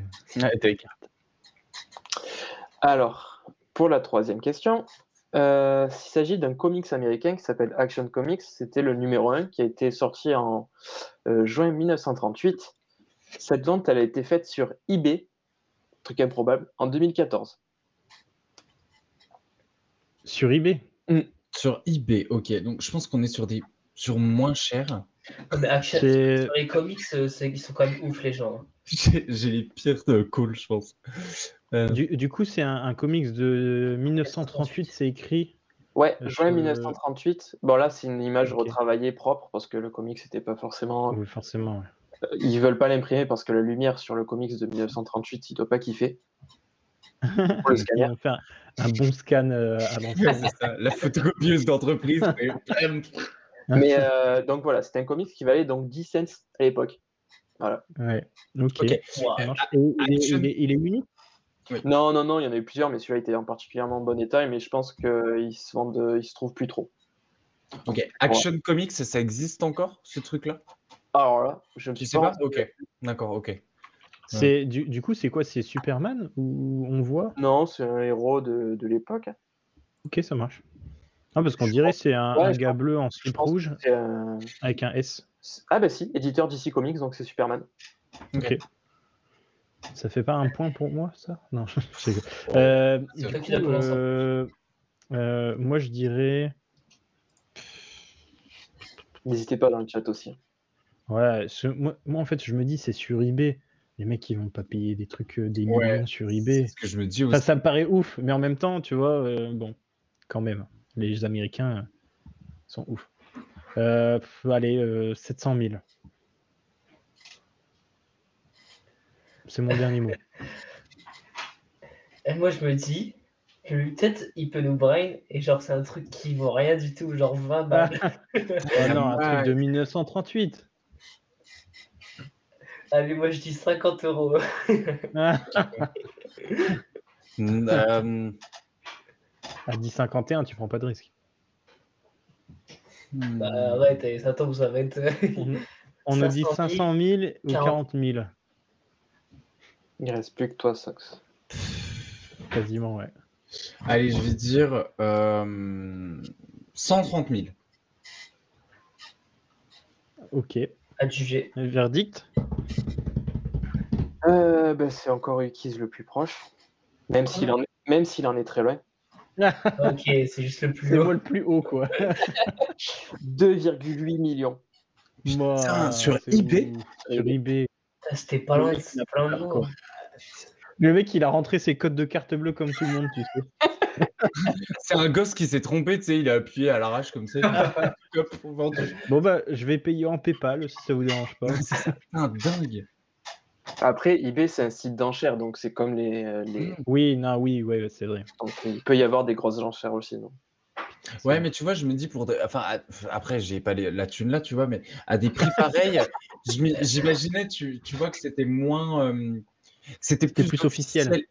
Ouais. Oh là là, les Chips. grands esprits. euh, pouf. ok.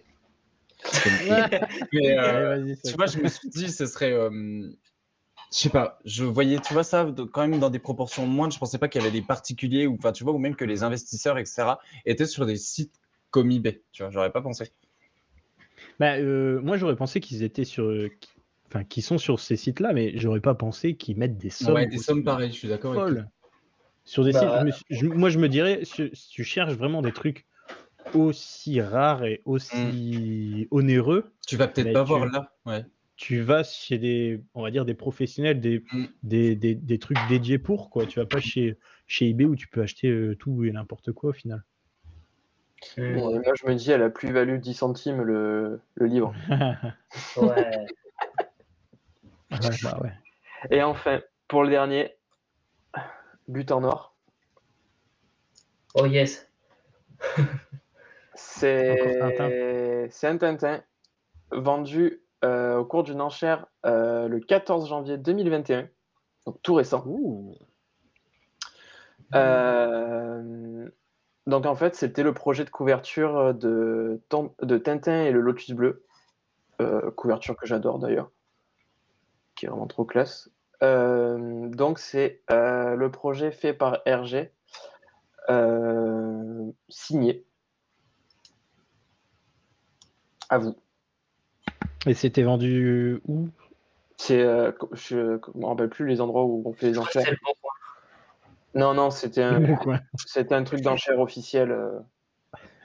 Ok, ça marche. C'était Ok, pour ouais, le mettre euh, sur mauvaise piste. Très récent. Et tu, et tu as dit, euh, j'ai peut-être pas entendu, tu as- ça date de quelle année? C'était le projet pour euh, la couverture de Tintin euh, et le Lotus Bleu. Ouais. Donc, Tintin, Lotus Bleu. Il est sorti précisément en 1934. Donc, sachant, ouais, 1934, donc juste avant. C'est quoi la couverture normale de Tintin, le Lotus bleu? Mais, C'est celle-là, mais avec un dragon bleu. non, Ah, c'est un dragon noir, en rouge. Dragon blanc, yeux bleu. Non, et le dragon, il est noir. En fait, les couleurs sont inversées. Ah, ok. au dragon et le Ouais, ok, je vois. Ouais, mais du coup, c'est pas la truc officiel non plus, c'était que un produit. Justement, c'est encore plus inédit. Ouais, mais c'est pas pareil C'est un truc, euh, euh, C'est un truc imprimé ou dessiné comme ça Non, c'était dessiné. Ok. Il y en a combien? Ouais. ouais. Bah, Qu'un seul, c'est signé par RG. Le En plus signé, oh la vache. Je pense que la signature, elle a, elle a fait un plus-value. Sachant Ouais, que l'ancienne maison d'édition, l'ancienne édite, en fait, c'était euh, le, pro- l'ancien- le propriétaire de l'ancienne maison d'édition, donc la famille Gallimard, qui l'avait mis en vente. Ok. Allez, qui se commence Ah, ok, ça marche. Euh, bah, moi, je vais dire euh, 10 millions. Ah, je je m'y attendais pas. Euh, Moi, je vais dire 8,2. Non, non, non, non. Je vais dire 10 millions 100 euros. Pour être Quel au-dessus enfoiré. du quiz, puisqu'à chaque fois, il a raison. pu faire 10 millions. 1. 10 millions 100. Ça se trouve, c'est pile. Eh, si c'est 10 millions 50, t'es deg. Ah, j'aurais dit ça. Moi, je dis 2 millions. Ok. On dit 4,7 millions sur le chat. Euh, C'est ouf parce que c'est c'est la photo officielle qu'on voit parce qu'on voit les. Je remets en été on voit les pliures. Elle a été pliée, ouais. C'est ouf. On voit Ouais. les traces de doigts. Ça, ça vaut au moins 2 On ou voit 3 les traces de- et, et du coup, ce qui est écrit en. Je sais pas la langue, du coup, c'est le, dra... c'est le dragon rouge. Enfin, le. Merde, pardon. 11 pas- millions. je- Je sais pas, je parle pas le. Ok, ça Je marche. parle pas japonais. je- le- On c'est- dit. C'est chinois. C'est chinois, ok. Je parle pas coréen. Ouais. Non, mais c'est un quiproquo. Euh, 11 millions, eh ben, c'est. Mince, t'avais dit combien, euh, Tom, Tom? 2 millions. 2 millions. Je suis en train de faire le calcul dans ma tête. Mais c'est toi qui as gagné. Yeah C'est le but en or, non? Ah ouais, là. C'est très proche avec Thomas, mais c'est 3,2 millions. Allez. De toute façon, on avait dit le plus proche sans dépasser. Ah, on a juste pris quoi. Vincent Lagaffe et tout. Bon, ouais, on avait dit ça. Trop sort de passer n'importe quoi celui-là. Il Ah, pour gagner. dit. Non, si, je l'avais dit, je crois. Ouais, Ah, pas bah, du tout. Bon, peu importe. Moi, bien pas. sûr que si. C'est pas Mais grave. si t'écoutes pas ce que je dis, Sox. C'est pas grave. De toute façon, C'est pas grave, de toute façon. De toute façon, c'est Ukis qui l'offre à la fin du live. Ouais, c'est ça. Ouais, c'est ça, ouais. Allez, Il le fait gagner. Mais je, pour, je vous, je vous l'imprime. Ça ira si je vous l'imprime. ouais, mais le vrai. Thomas, Oui. t'es vraiment pas loin, pas de chance. Ouais, coup dur pour Thomas. Mais, euh, mais voilà, c'est l'œuvre la plus chère du monde de la BD vendue à ce jour. C'est tellement ouf, Sachant que. Gallimard l'avait acheté d'abord 300 000 euros. Putain, ils se sont quand même fait euh, max euh, sous là-dessus, quand même. Ouais. C'est dingue. C'est dingue. Voilà. Eh ben, c'est fou quand même. Que d'argent. Euh, mais n'empêche que euh, beaucoup de Tintin, finalement. Parce que Ouais. Hergé, c'est très réputé dans le monde. Ah, c'est ça. Ouais, et c'est très vieux, surtout aussi. en plus. Ah oui. Ah, Sans vouloir. euh, hein. Parce Dénigrer que ça. on- c'est des dessins de 1930, quoi. Ouais, mais je trouve que ça reste dans l'heure du temps, en fait. Ouais, c'est cool. Oui, bah, ça reste du Tintin, effectivement. Après, ce que je trouve dommage, du coup, c'est que bah, ça pourrit chez quelqu'un, entre guillemets, alors que ça pourrait être dans des musées, tu vois. C'est quand même des trucs de ouf. Enfin, je pense que les personnes qui achètent euh, aussi cher, ils le mettent pas juste dans leur étagère euh, avec les autres. qu'il est pas entre les Naruto derrière. Euh, Il regarde des livres comme ça, il fait Ah, tiens, celui-là, bah, il m'a Oh valu merde, 3 j'ai fait millions. tomber. C'est ça. Il faut, il faut un cale-pied là pour le bureau, Tintin, édition limitée. Non, mais ce que je veux dire, c'est que c'est dommage que ce soit pas à la vue du monde, tu vois. Après, il y en a quand même des œuvres qui après sont euh, très rares qui sont disponibles dans, les, dans des musées. Euh, si, si on, euh, c'est le château de Cheverny euh, dans les Pays de la Loire qui, a le, qui s'est inspiré, donc euh, Moulinsart, le château qui est dans Tintin, a été inspiré de ce château. Euh, Il y a un musée Tintin dedans et il y a des, des œuvres originales de Ah, stylé. Hergé dedans. Trop stylé. Ok. Oui, après, c'est c'est- ces personnes qui achètent euh, euh, ces œuvres, tout ça, je pense qu'ils ont également des musées chez eux, quoi, limite.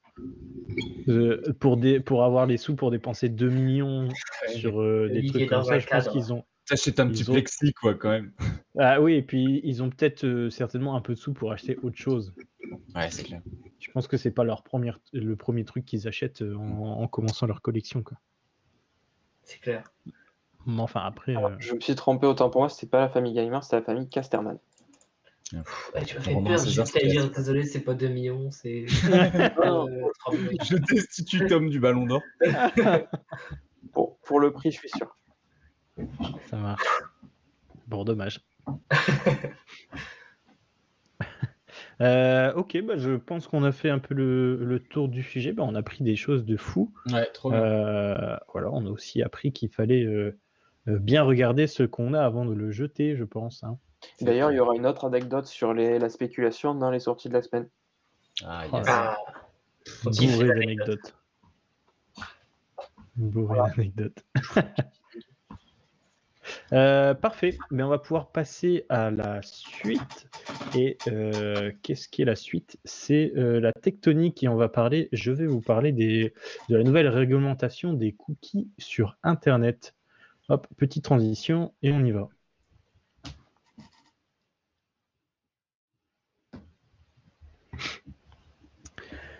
Euh, bah, si vous êtes des pardon, si vous êtes des habitués des sites tels que euh, Allociné, jeuxvideo.com, Doctissimo ou même Marmiton, vous avez sans doute remarqué que l'accès au site avait légèrement changé il y a quelques jours.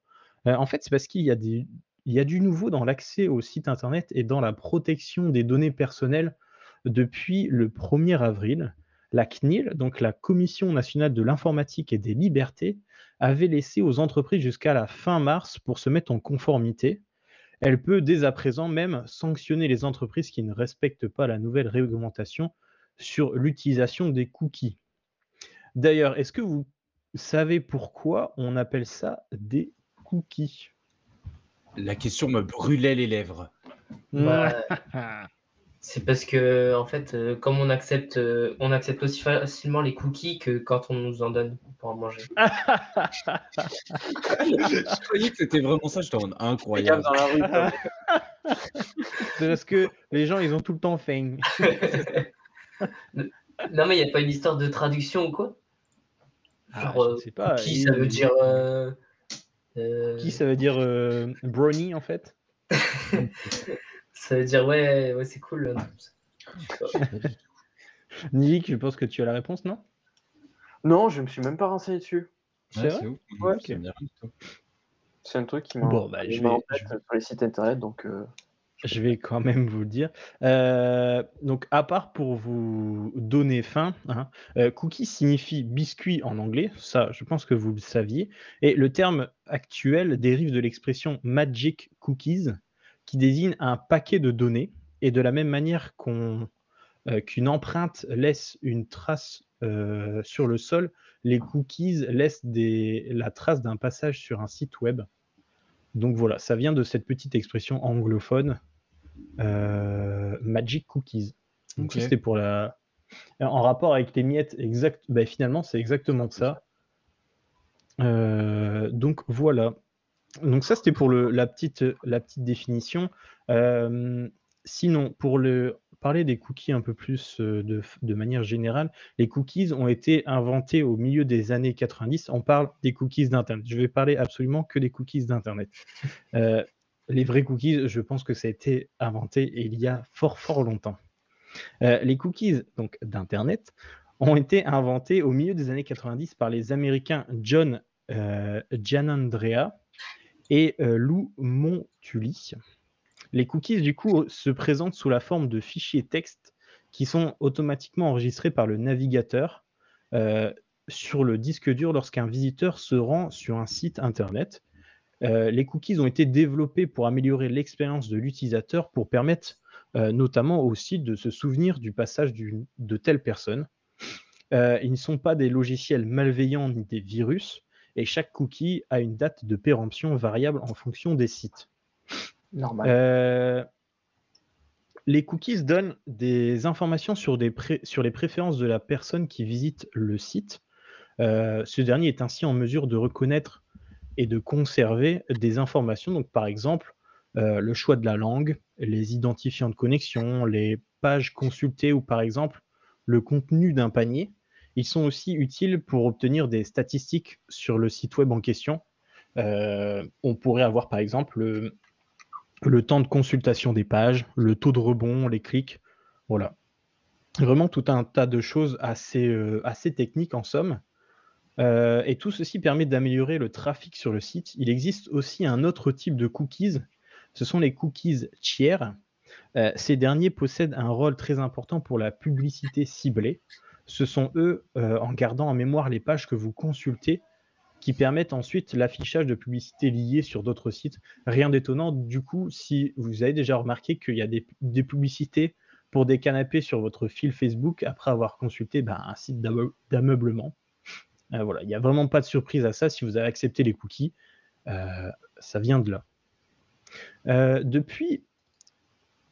Depuis 2018, les exigences en matière de consentement des cookies sont régies par la RGPD, euh, le règlement général sur la protection des données.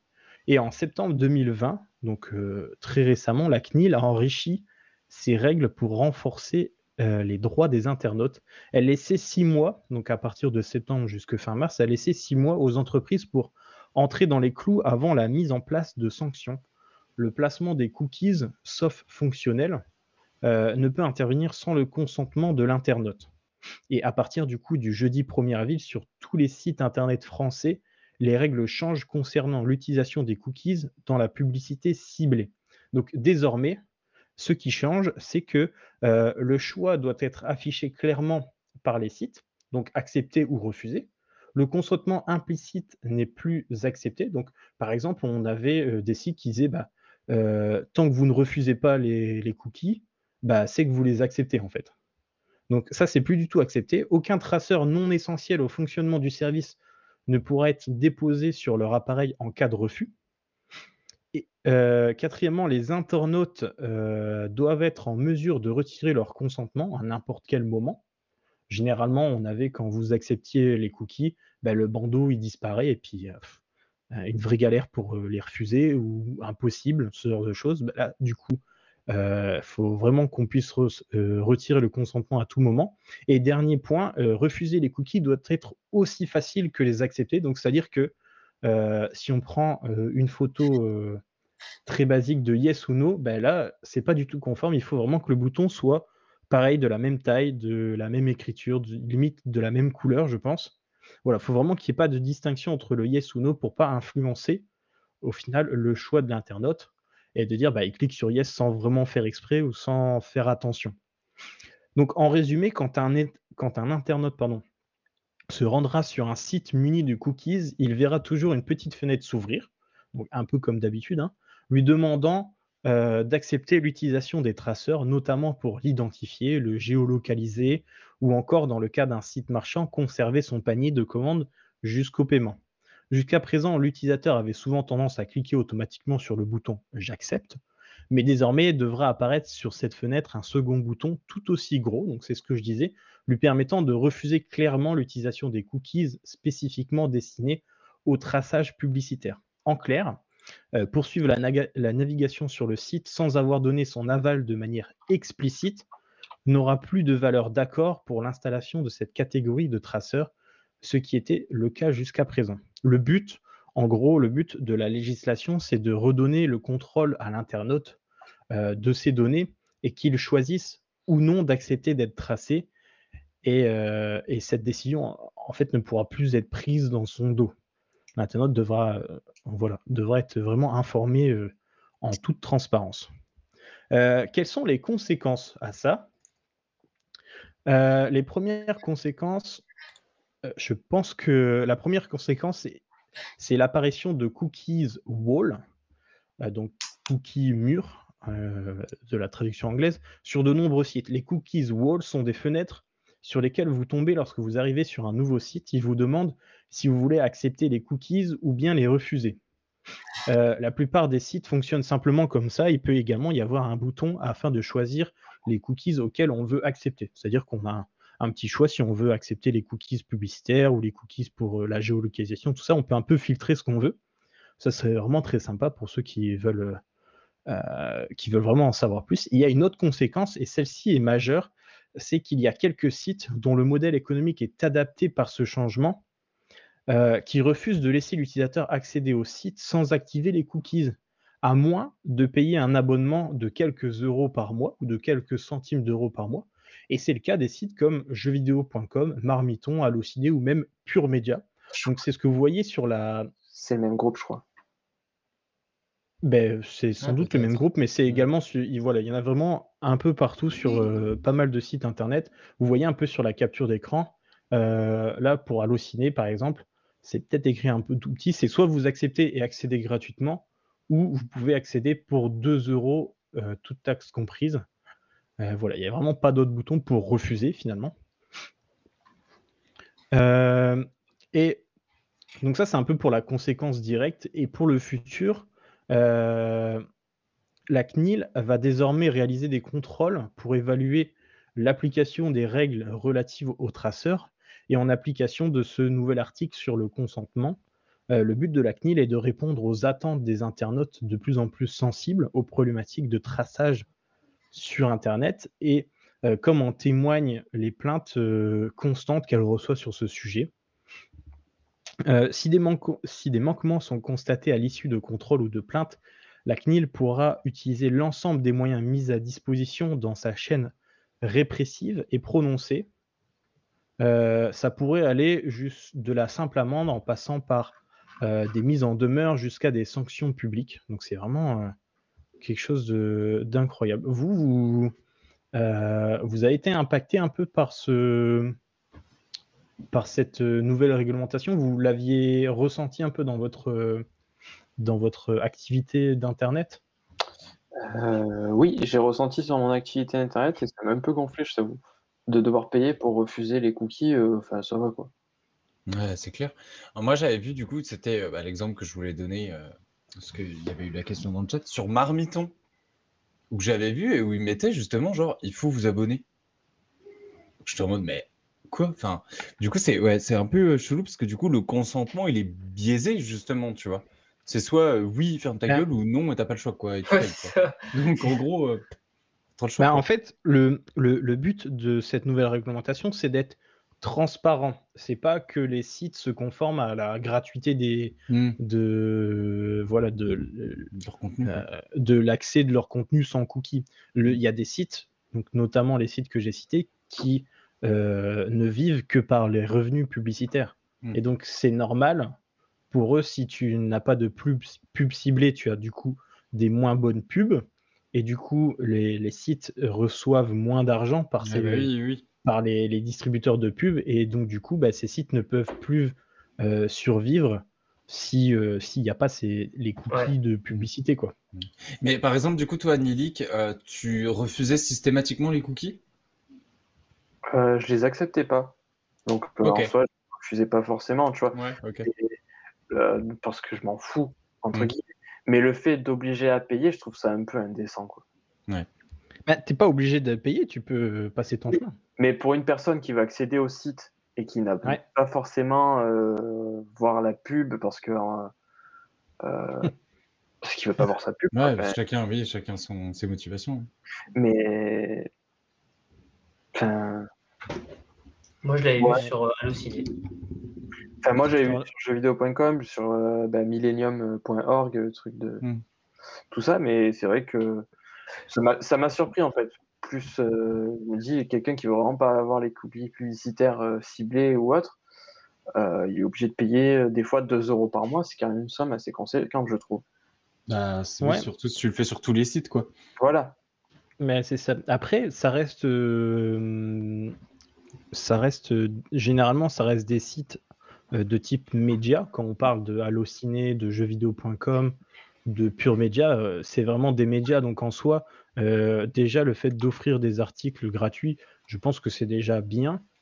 Euh, voilà, le, ils gagnent de l'argent grâce à la pub. Ils auraient pu, avant, cette histoire de cookies, bah, laisser le site payant comme certains médias le font. Je pense notamment à les échos ou ce genre de, de choses un peu plus, un peu plus concret, un peu plus imposant. Euh, Voilà, c'est déjà bien qu'ils nous laissent leurs articles à disposition gratuitement. Et encore, des fois, ils sont pas totalement gratuits. Bah, moi, j'avais dit que je l'avais vu sur euh, Allociné, mais genre, ça m'a chuté genre deux secondes. Mais genre, vraiment, j'ai même pas fait attention en fait.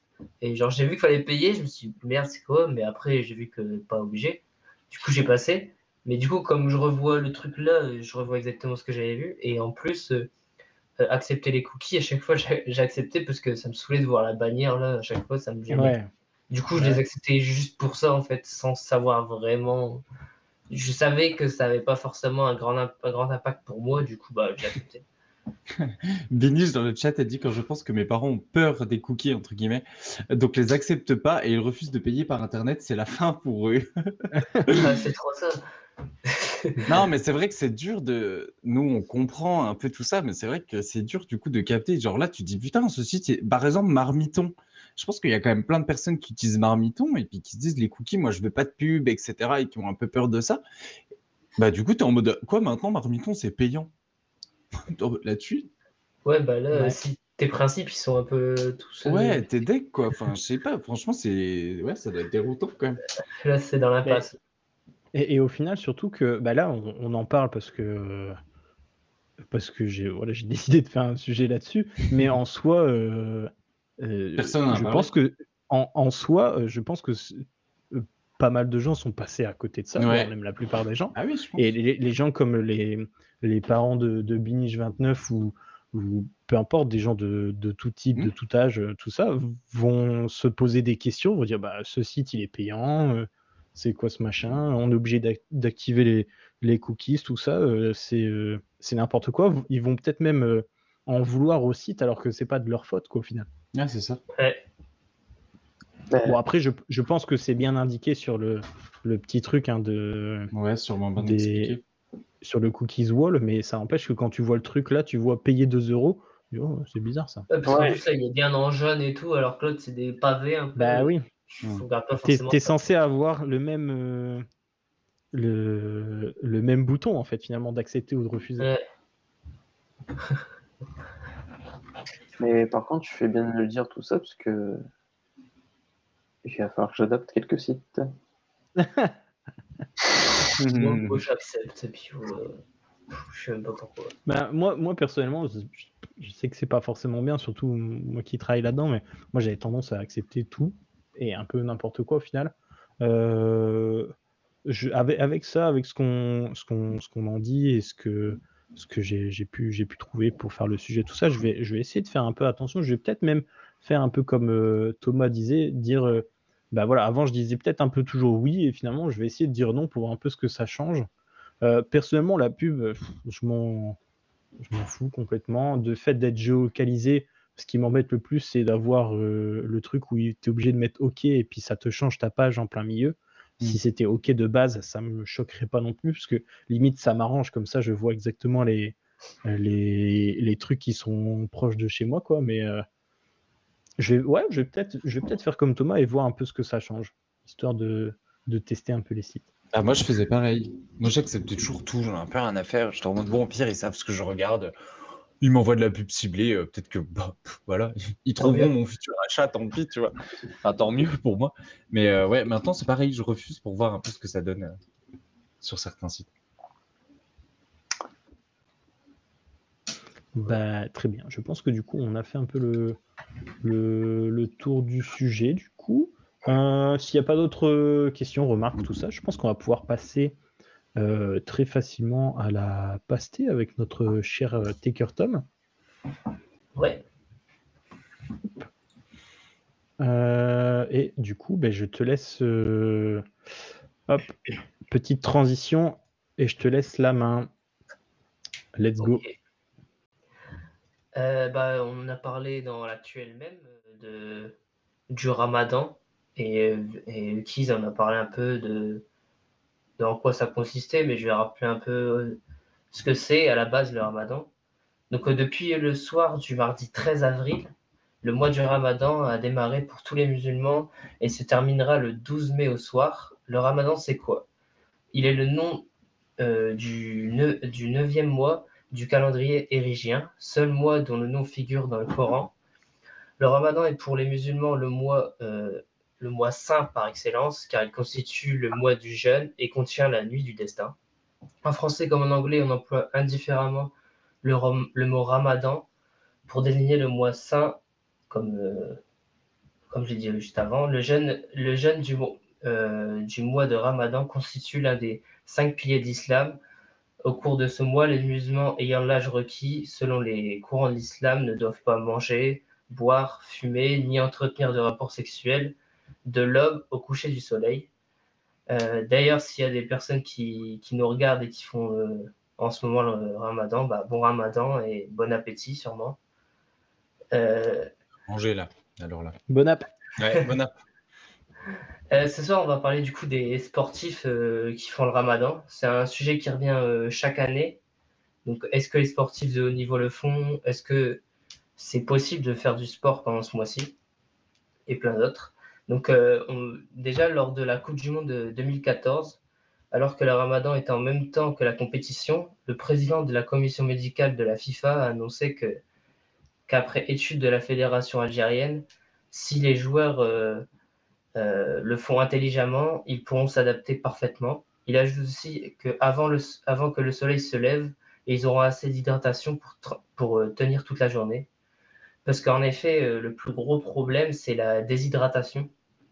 En tout cas, ce qui a été prouvé euh, euh, par notamment le spécialiste médecin du sport de Crystal Palace en Angleterre, disant qu'il il est tout à fait possible pour les athlètes de faire le ramadan en suivant une diététique plus précise et différente quand même qu'à leur habitude euh, et de pouvoir faire leur, métier. Pour certains, c'est même quelque chose de bénéfique.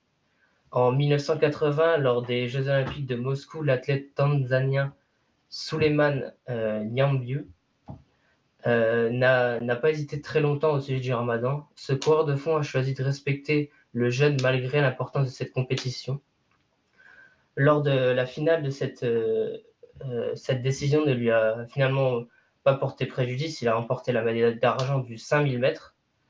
Alors, secrétaire général de l'association tanzanienne, Suleiman Nyambui, a encouragé les athlètes musulmans à suivre son exemple lors des JO de Londres en 2012, qui se sont aussi déroulés pendant le, ramadan. Euh, comme il l'a expliqué euh, dans un journal, euh, sa foi est bien plus importante. une fois que, il, dit, une fois que tu as décidé de faire quelque chose, Allah est derrière toi. selon toi, la course, selon lui, la course n'est d'ailleurs pas la partie la plus difficile, contrairement à l'entraînement. S'il avait dû jeûner durant sa préparation, assure-t-il, ses performances auraient été altérées. Donc pour lui, il vaut mieux faire le ramadan. Quoi. Euh, il y a aussi Hakim Olajuwon, qui est, un, qui est le plus grand basketteur de l'histoire, euh, euh, basketteur africain de l'histoire de l'NBA.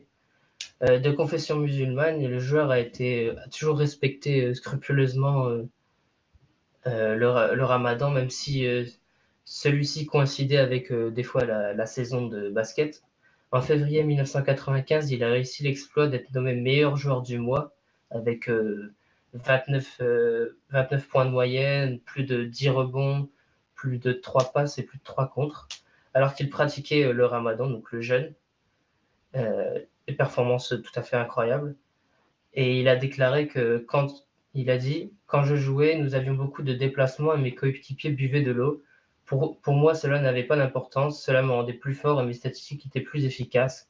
J'étais meilleur durant le ramadan, plus concentré et plus léger. Donc, euh, on voit que même si, euh, si c'est quelque chose de compliqué, pour certains, ça, peut être bénéfique euh, dans, dans le sport. Il existe plusieurs motifs d'exemption de, la pratique du jeûne. une santé fragile, un voyage éprouvant, euh, la grossesse ou l'allaitement et les périodes menstruelles des femmes. Lorsqu'une personne ne peut jeûner pour une, de ces raisons, elle, peut soit rattraper plus tard euh, les jours manqués, ou soit les compenser euh, par la préparation de repas pour les pauvres. D'ailleurs, en 2012, le rameur britannique d'origine marocaine Mohamed Sbihi avait décidé de ne pas jeûner durant la compétition pour ne pas pénaliser son équipe. Il a dit J'ai confiance euh, en ma capacité euh, à être en forme, même si je jeûne, mais je ne veux pas euh, que le doute s'insinue parmi mes coéquipiers. La moindre faiblesse pourrait influencer nos performances, avait-il expliqué le, ce spécialiste de l'avion. Il avait ainsi choisi de suivre l'exemple du footballeur marocain Badou Zaki qui ne jeûnait jamais lorsqu'il jouait en Liga dans les années, dans les années 80 mais euh, qui offrait des repas aux plus démunis. Mohamed Zbihi a aidé euh, quelques 1800 personnes au Maroc, euh, le pays de son père.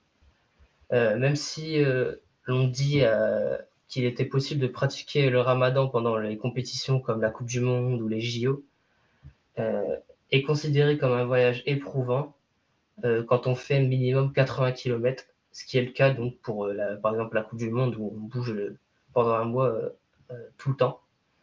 Euh, la chose à retenir des spécialistes et des athlètes, euh, c'est que chacun est libre de faire ce qu'il veut, car c'est entre lui et sa religion, donc euh, aucun jugement à porter. quelques anecdotes, par exemple, lors du 1er juin 2018, la Tunisie affrontait la Turquie, et à la 47e minute, le gardien tunisien a simulé un malaise pour permettre à son équipe de rompre le jeûne avec des dates et, de l'eau. Chose que, je trouve ça incroyable, malin le gardien, euh, qui a permis à son équipe de euh, pouvoir euh, tranquillement ravitailler.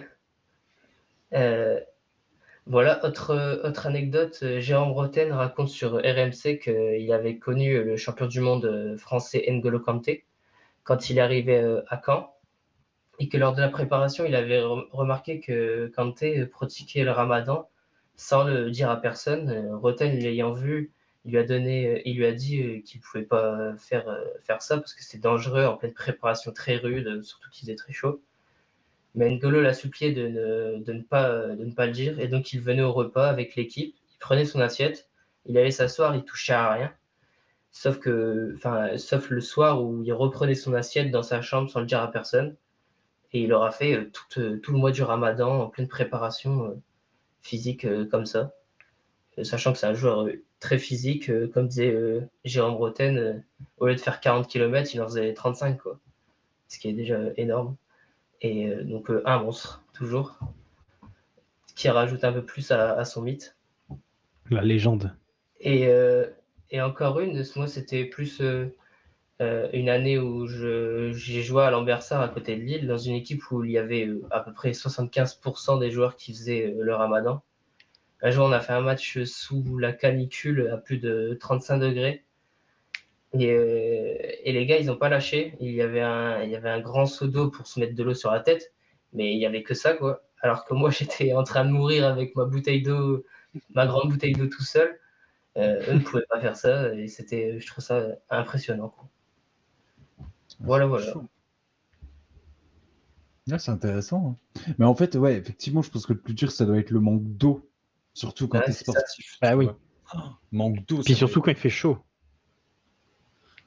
Ouais, et puis quand tu fais, quand, tu, fais, quand tu dépenses, tu déshydrates forcément. Voilà, encore plus quand il fait chaud, mais même en temps normal, quand tu fais du sport, tu as forcément besoin de boire, tu vois, et ça, ça doit être hardcore. C'est clair.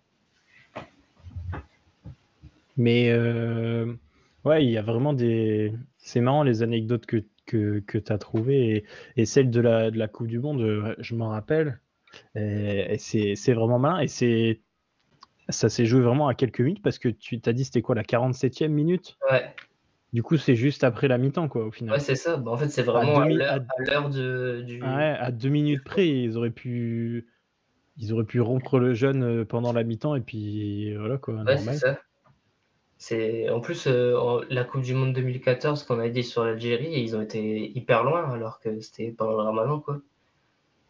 Ouais.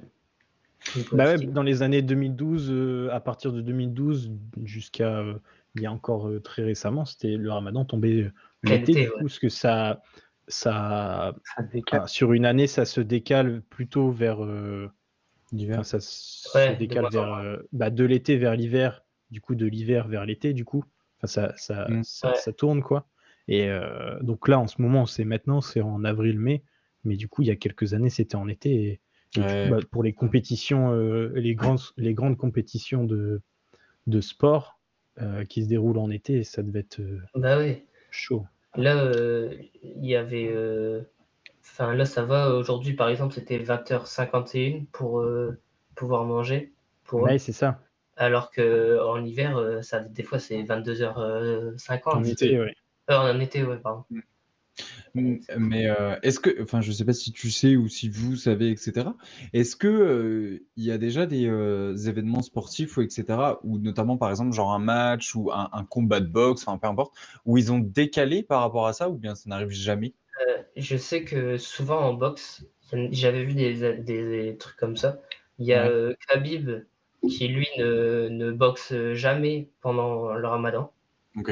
Et il y a par exemple Floyd Mayweather, je ne sais pas si vous connaissez, un, boxeur, un grand boxeur, euh, et ben lui, il avait, enfin, il avait mis en duel quelqu'un, il, il voulait l'affronter le 13 septembre, je crois que c'était il y a longtemps, et euh, c'était pendant le ramadan, sachant que cette personne ne fait jamais de combat pendant le ramadan, du coup, ça a un peu fait polémique, soi-disant, euh, comme quoi il avait fait exprès pour faire genre, il voulait combattre, alors qu'en fait, il savait très bien que ça allait, il allait refuser. Quoi. Ok. Mais euh, pour la boxe, c'est beaucoup plus facile parce que tu, tu règles un peu les dates à l'avance. Pour, le, pour des sports. C'est pour ça que le foot, la question revient tout le temps. Ah oui, bah il joue tout le temps, alors que ouais, la boxe, ou des trucs euh, plus individuels, ça, tu peux faire en fonction de toi. Quoi. Ouais, en fait, tu vois, je me demande si euh, pour des compétitions, un truc individuel, est-ce que des fois ils s'adaptent ou pas? Parce que effectivement, ça peut, ça peut peut-être fausser, tu vois, sur certains trucs. Même si après, comme disait le, comment, le Sénégalais que tu as montré, qui disait que lui, c'était surtout par exemple si ça avait été pendant la préparation. Et je pense qu'effectivement, c'est peut-être, ça doit être plus dur sur un mois complet de préparation où là vraiment tu perds de ouf, tu vois. D'accord. Là, euh, laisse tomber, c'est sûr que tu n'es pas au maximum de ta forme quand même, quoi. Donc, euh. Après, il y en a aussi pour la préparation, c'est un peu bénéfique parce que déjà, ils mangent moins. Et du coup, ils se font, ils se font une diététique euh, euh, bien précise où au final, euh, ils- les premiers jours, c'est compliqué. Et après, ils prennent un régime de vie et qui fait que ça améliore leur préparation, tu vois. Hmm. Mais euh, Après, c'est- en à autre le l'aspect euh, euh, l'aspect manger et boire, c'est aussi un rythme de vie parce que la nuit, du coup, tu passes plus facilement ton temps à manger et boire, du coup, et, et du coup, tu dors moins finalement. Hmm. C'est pour ça, Ça, Tu les... dois vraiment adapter tout ton rythme de vie, je pense. Bah ouais, c'est pour ça, les... encore les athlètes de haut niveau, on va dire que ça va parce que c'est leur métier. Bah. Donc, si- s'il faut, s'il faut dormir plus tard le soir et se lever plus tôt, enfin plus tard, c'est pas grave. Alors que des personnes qui ne sont pas leur métier, là, c'est un peu plus compliqué et, et c'est Ouais. là où on voit que ça fait moins. C'est conseillé de faire plus euh, le sport, euh, genre de 6 à, 6 à 7 heures, juste après avoir euh, déjeuné pour eux, enfin, genre. euh, Mhm. manger jusqu'au dernier moment. Et c'est là où bah, déjà le temps il est, il est le mieux pour pouvoir faire du sport, où tu as, ton hydrata- hydratation au max. Et voilà, mais c'est c'est considéré de faire du sport euh, modérément. Ok. Ouais. Bah, et puis déjà quand on sait qu'il y a des aménagements pour euh, tout ce qui est personnes euh, malades, femmes enceintes, tout ça, c'est que bon, ça a quand même un impact euh, sur la santé, notamment euh, chez les sportifs Ouais. qui, eux, sont extrêmes, quoi. Ouais, du coup, il y a le truc où on peut, on peut payer des, des repas ou faire des repas pour les, Mm. les pauvres. C'est un peu cool ça, surtout que des fois il y a des sportifs qui ont vraiment beaucoup d'argent, donc si ça peut aider. si- Après, voilà, ça c'est au... Ah, c'est chacun fait un peu Ouais, comme voilà, il veut. euh, S'il y a pas, c'est pas une loi entre guillemets. Non, chacun vit sa, sa religion comme il le veut, comme il l'entend, on va dire.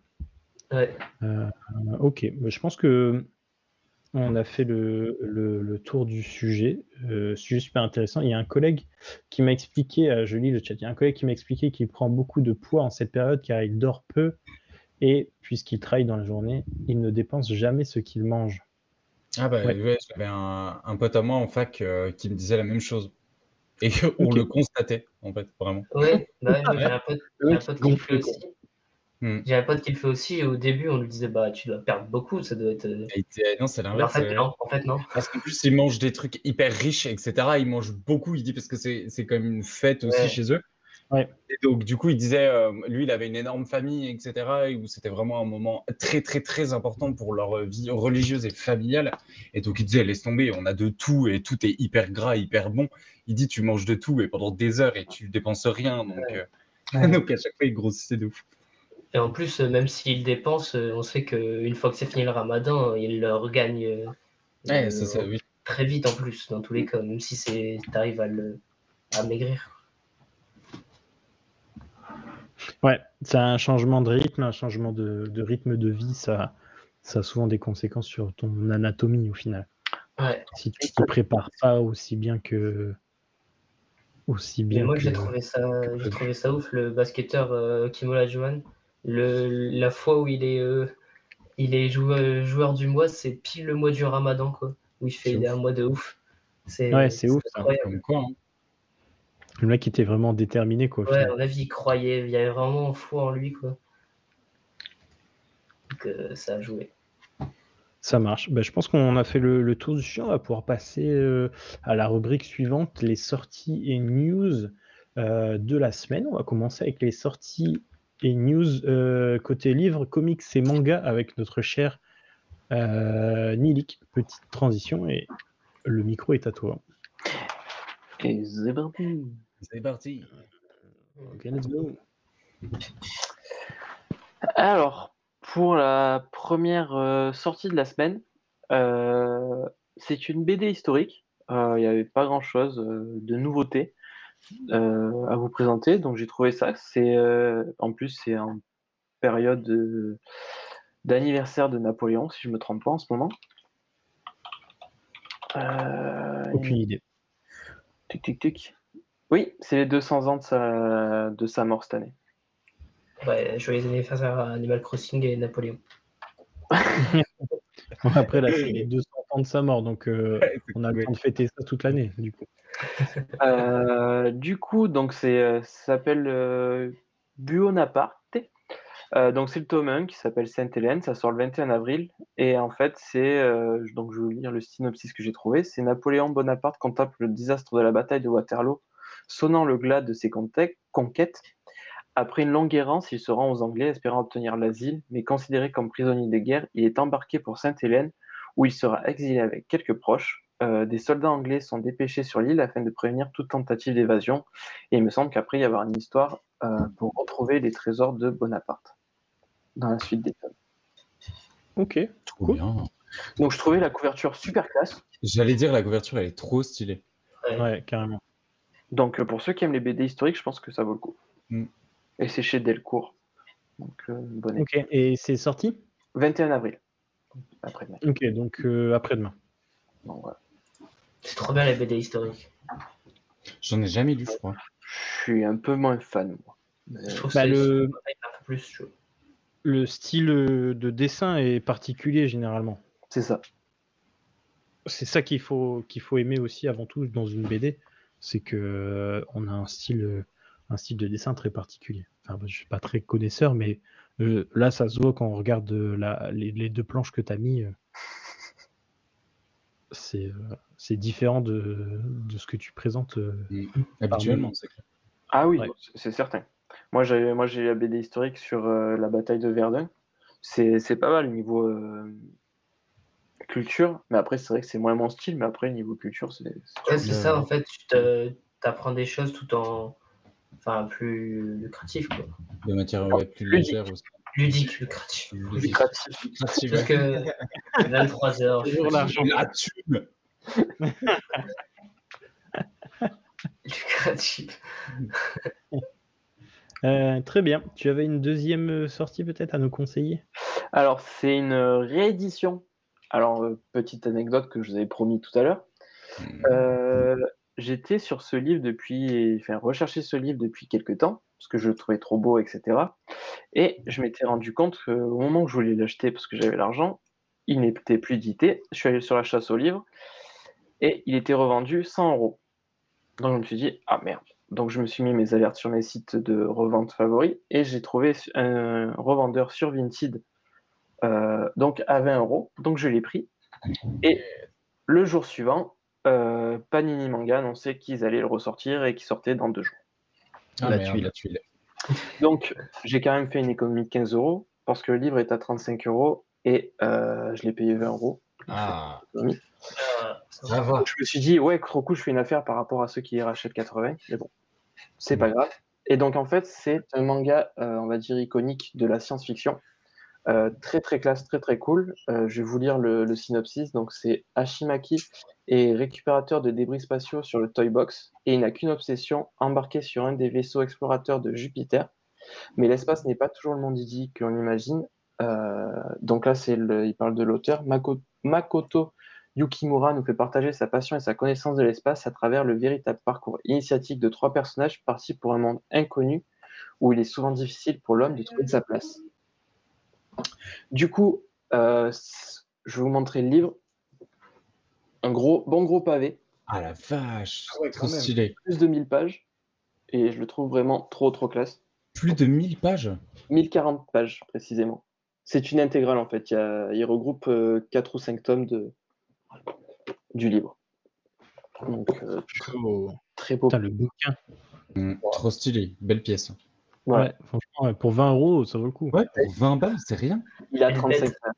Ouais, mais même 35 en soi, c'est pas trop cher pour Non, 1000 franchement, pages de manga. C'est rien. C'est- C'est un super investissement. En plus, il y a des pages colorées. Enfin, c'est Trop bien. Ah ouais, il y a des pages colorées. ouais. et vraiment, c'est il est toujours dans les très très bonnes critiques. Euh, ils l'ont ressorti deux fois en tome simple à l'époque, et là, ils le ressortent ben, en intégrale. Bon gros pavé. Ok. Stylé. Et euh, euh, celui qui ressort, c'est le même. Enfin, c'est exactement le même. C'est celui-là. C'est- Ok. Mais il a la même forme et tout, quoi. C'est le même. Ok, il est juste refait, quoi. Voilà. il- Enfin, ouais, il, il le réédite. Voilà, parce qu'il était plus disponible nulle part et vu l'engouement qu'il y avait, euh, ils ont dit ben, on ressort cette brique. sympa. Trop bien. Voilà. Et euh, question pratique, c'est pas trop, c'est pas un Ouais, peu galère à, li- lire un livre aussi gros? Moi, j'ai l'impression que c'est comme un dictionnaire, le truc que tu ouvres un petit peu et que bah, ça te fait chier, ça te gonfle, En fait, les, les pages ouais, sortent c'est tout le temps. C'est pas, c'est pas si gros que ça. C'est, tu vois, par rapport à ma main, c'est pas si haut comme un Mhm. gros, une grosse BD. Ouais, c'est juste épais. C'est juste épais. Tu, tu vois, ça se tient bien quoi quand même. Hmm. Ok, ça marche. Mais après les dessins, je trouve le style est vraiment très très cool. L'histoire elle est géniale. Euh, donc euh, gros conseil pour tous ceux qui aiment les mangas et en plus la science-fiction. Ok. C'est vraiment euh, SF, euh, c'est dans l'espace, mais vraiment euh, SF, quoi. SF ouais. Ok. Cool. Impeccable. Euh, bah, très bien. Merci pour ces petites recos. Pour ceux qui, voilà, pour ceux qui aiment les, les mangas, euh, la SF, l'espace, les gros livres, Les beaux livres. les beaux livres aussi, ouais. Euh, foncez tant que c'est disponible, sinon je pense que vous allez le regretter. Ouais, c'est clair. Euh, hop. Du coup, on va pouvoir passer aux sorties news euh, chez Sox et du coup les sorties euh, jeux vidéo. Alors, ouais, semble. parce que j'allais dire, j'ai fait les deux, hein, du coup. Ben, tu as fait les deux, et bien ça sera jeux vidéo en premier. Ok. Alors, en premier, dans les jeux vidéo, euh, on n'en a pas parlé, il me semble, les dernières semaines, et il est sorti euh, le 2 ou 3 avril, je crois. C'est euh, le triple A euh, du, euh, du mois d'avril. C'est un nouveau jeu de Square Enix. euh, c'est un jeu de looter-shooter. Ça s'appelle Outriders. Euh, le topo un peu de base, vous partez en voyage sur un astre inconnu nommé Enoch. Euh, c'est une magnifique terre avec de nombreux biomes. Euh, c'est des combats hyper agressifs et hyper nerveux avec plein d'armes et des gros boss à faire. Vous avez trois classes différentes et vous allez évoluer avec de nombreuses compétences, etc. Apparemment, le jeu est hyper jouissif et on peut jouer jusqu'à trois joueurs en coopération. Je vous conseille d'aller regarder quelques lives, etc. parce que euh, le jeu a l'air ouf. Moi, ce qui m'a un peu moins séduit de ce que j'ai entendu, c'est qu'il y a une quinzaine d'heures de jeu euh, seulement. Mais Ah oui, c'est pas euh, beaucoup. c'est pas beaucoup. Je trouve vraiment que c'est pas énorme, mais en même temps, je suis partagé parce qu'en regardant les images du jeu, ça a l'air d'être trop, trop mal. C'est vraiment des, des combats avec des big boss à certains moments et vraiment en mode tu utilises tes armes comme un gros cinglé et tout, mais en même temps, pour ceux qui ont déjà fait des jeux avec euh, un peu de PVE, un peu à la World of Warcraft, il y a du placement, etc. Faut se placer au bon endroit, machin, faire tel ou tel tir et compagnie. Ça a l'air pas trop mal, mais voilà, ça a bien cartonné et euh, sûrement quand même un jeu qui va euh, avoir par la suite des, mises à jour ou des extensions, etc. euh, qui va bien marcher. Donc voilà, Outriders. Et sinon, le deuxième euh, jeu vidéo, c'est euh, Pac-Man 99. C'est disponible sur Switch gratuitement. Et alors, est-ce que vous savez c'est quoi euh, sa particularité? C'est en multijoueur. Alors, c'est en multijoueur, mais c'est un jeu qui est... De quoi? C'est un, un Battle Royale. C'est Ouais, un mais- Battle Royale, exactement. Ouais. Un Donc, peu comme euh, Tetris. Exactement. Ils ont ressorti en fait comme Tetris euh, le Pac-Man, donc euh, un peu de l'époque, mais en version Battle Royale. Le but c'est du coup d'être le dernier en vie. Euh, vous incarnez comme d'habitude le petit bonhomme jaune. Vous devez manger des fruits et les fantômes quand et pas vous faire manger par les fantômes et les manger quand vous pouvez. Et en fait là le concept c'est que quand vous mangez les fantômes, ils sont envoyés dans l'une des parties des adversaires pour les gêner. Et en fait, Ah, ils poursuivent l'autre Pac-Man qui va le ralentir si jamais euh, il le touche. Et voilà. C'est gratuit. Je ne l'ai pas encore testé, mais euh, apparemment, c'est assez fun. Euh, quelques parties, apparemment, c'est assez cool. Sur ordi Euh, Ah, Switch, sur Switch. Ah, sur Switch, j'avais pas entendu. ouais, c'est gratuit. Et euh, voilà. Pour ceux Ouais, qui ont t'avais- T'avais joué au, au Tetris? Non. Moi, j'ai je- tenté, j'ai rien compris, j'ai arrêté. Ouais, alors parce que le truc c'est que euh, je saurais pas, je, je saurais pas expliquer. Pour moi, ça provoque de, ça provoque de l'anxiété chez moi le Tetris. Ça m'angoisse de ouf. Rien que de voir vrai ça Ouais, ouais, ça m'angoisse. Je Ah, sais ça pas se comprend. Crise de Tu vois ce que panique. je veux dire enfin, Ouais, je le truc, s'il y en a un seul qui est mal mis, je pète un câble, je rage quitte direct. Donc non, par contre, Pac-Man, ça peut, ça peut m'intéresser. Je pense que je vais le télécharger. C'est, c'est gratuit. Donc voilà, Ça pour une tente. fois, pour une fois. C'est gratuit si, Eh. si on a une Switch. Ouais, c'est ça. Peut-être pour Nilix, c'est pas gratuit, mais bon, désolé. rage quitte de Nilix. Mais euh, pour une fois que je propose des trucs gratuits, je me suis dit, je saute sur l'occasion. Quoi. Donc voilà, j'ai sélectionné les deux là parce que les, les autres jeux vidéo, il y a quelques trucs qui sont sortis la semaine dernière, mais je connaissais pas du tout. Donc, euh, Ok. Et j'ai pas parlé des trucs qui vont sortir prochainement, Ouais. mais il y a des trucs qui devraient normalement vous intéresser. T'es peut-être au courant, toi. Non Je ne sais pas. Je vois pas de quoi tu parles Non. en vrai, mais Et ben, on en parlera la semaine prochaine. Vas-y, on laissera de Fustel. Il y a un truc avec GP dedans. C'est quoi les GP moto. Ouais, je crois. Ouais, Moto si la GP. moto, ça m'intéresse pas. C'est pour ça. C'est peut-être ça. je croyais que ça t'intéressait. C'était ça le truc. Ah, est-ce que c'était ça? Je sais plus. Mais en tout cas, il y en a un qui sort voilà, dans trois jours, si jamais il y en a qui sont intéressés.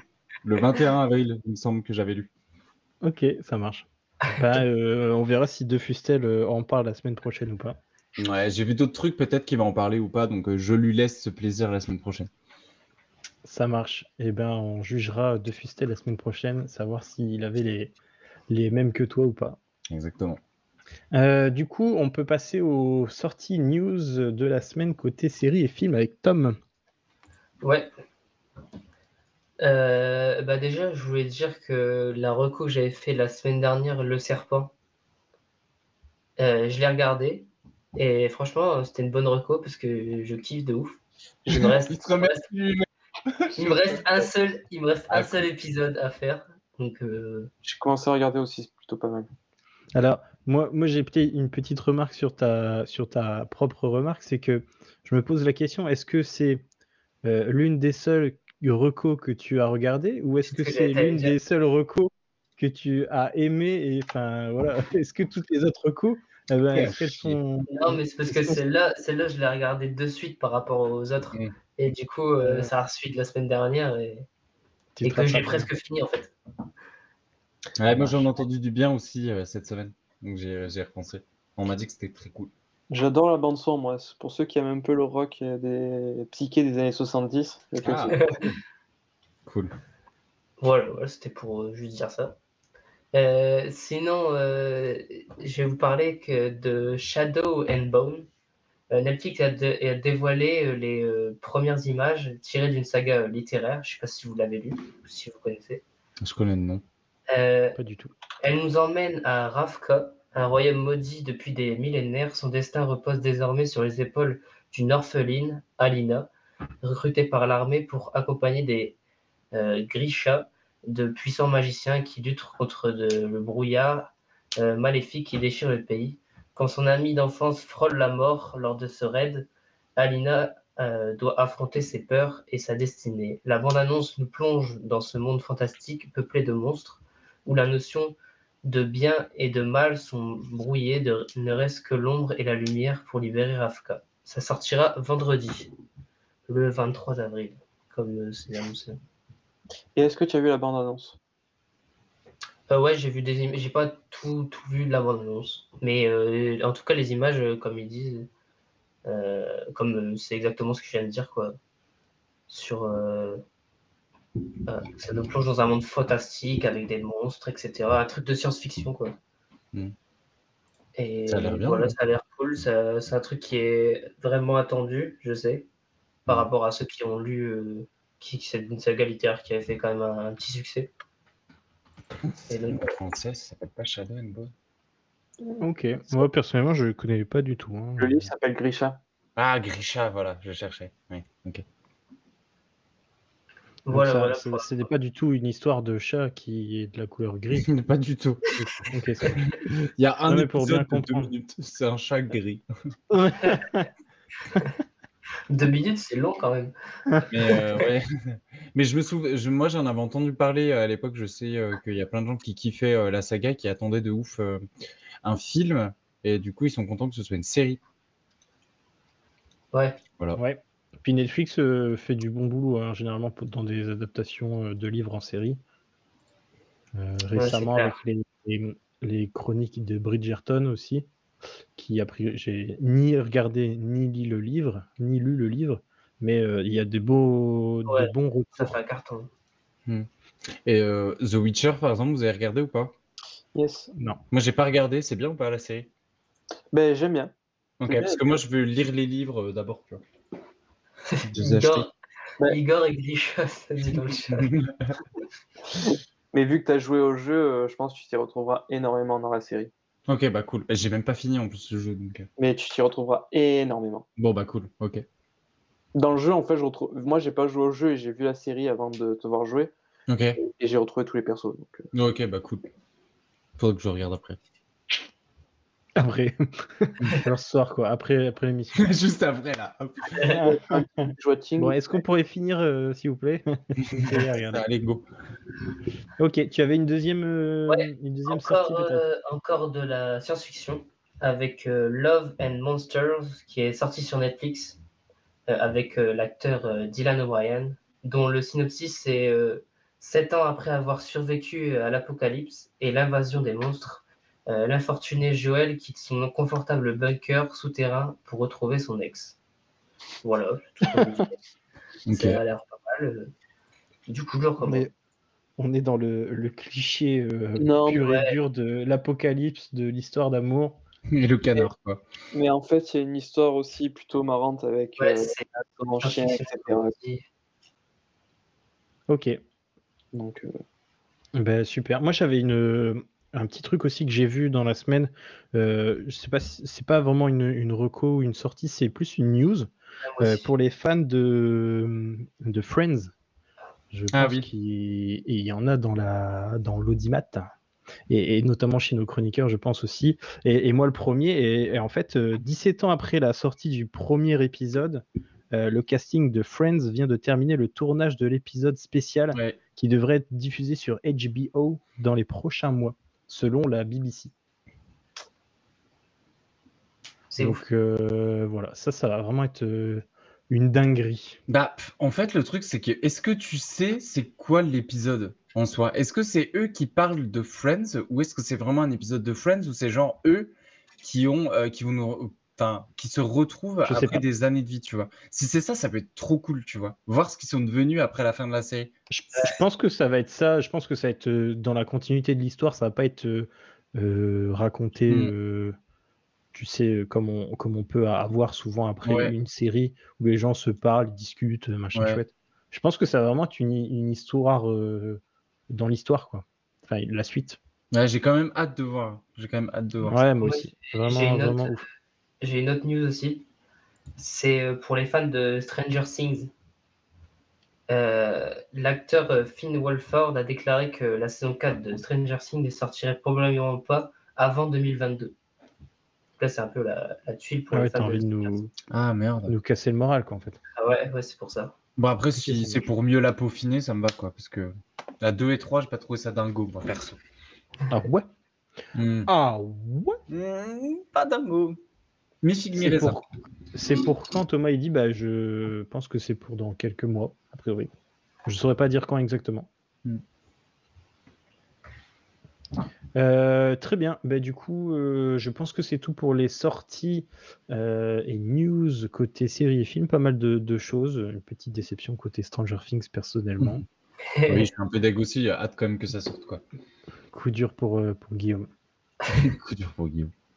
Euh, côté tech, euh, une sortie et deux news euh, cette semaine. Euh, on commence par les news. C'est les conférences d'Apple et de Samsung qui ont été annoncées. Apple a choisi le 20 avril, donc c'est demain.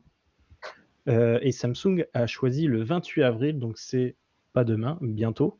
Et du coup, mardi prochain, donc demain à 19h, Apple devrait présenter euh, ces nouveaux iPad Pro et d'autres nouveautés pourraient également être aussi au programme.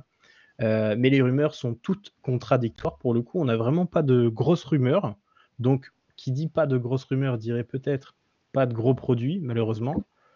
Mais on parle notamment des trackers AirTags, euh, de nouveaux AirPods et de nouveaux iMac. Côté Samsung, on en reparlera je pense, la, enfin, du coup, c'est pour la semaine suivante, le 28 avril, euh, la marque coréenne devrait euh, dévoiler des nouveaux PC dotés d'un écran OLED tactile et euh, des Galaxy Book Pro. Donc voilà, côté news, est-ce que vous êtes du genre à regarder les, euh, les conférences, vous? Non, Non. je regarde après ce qui. ce qui- Ouais, moi je regarde après aussi. Ok, ça marche. Ah, moi Tu aussi, regardes Je suis...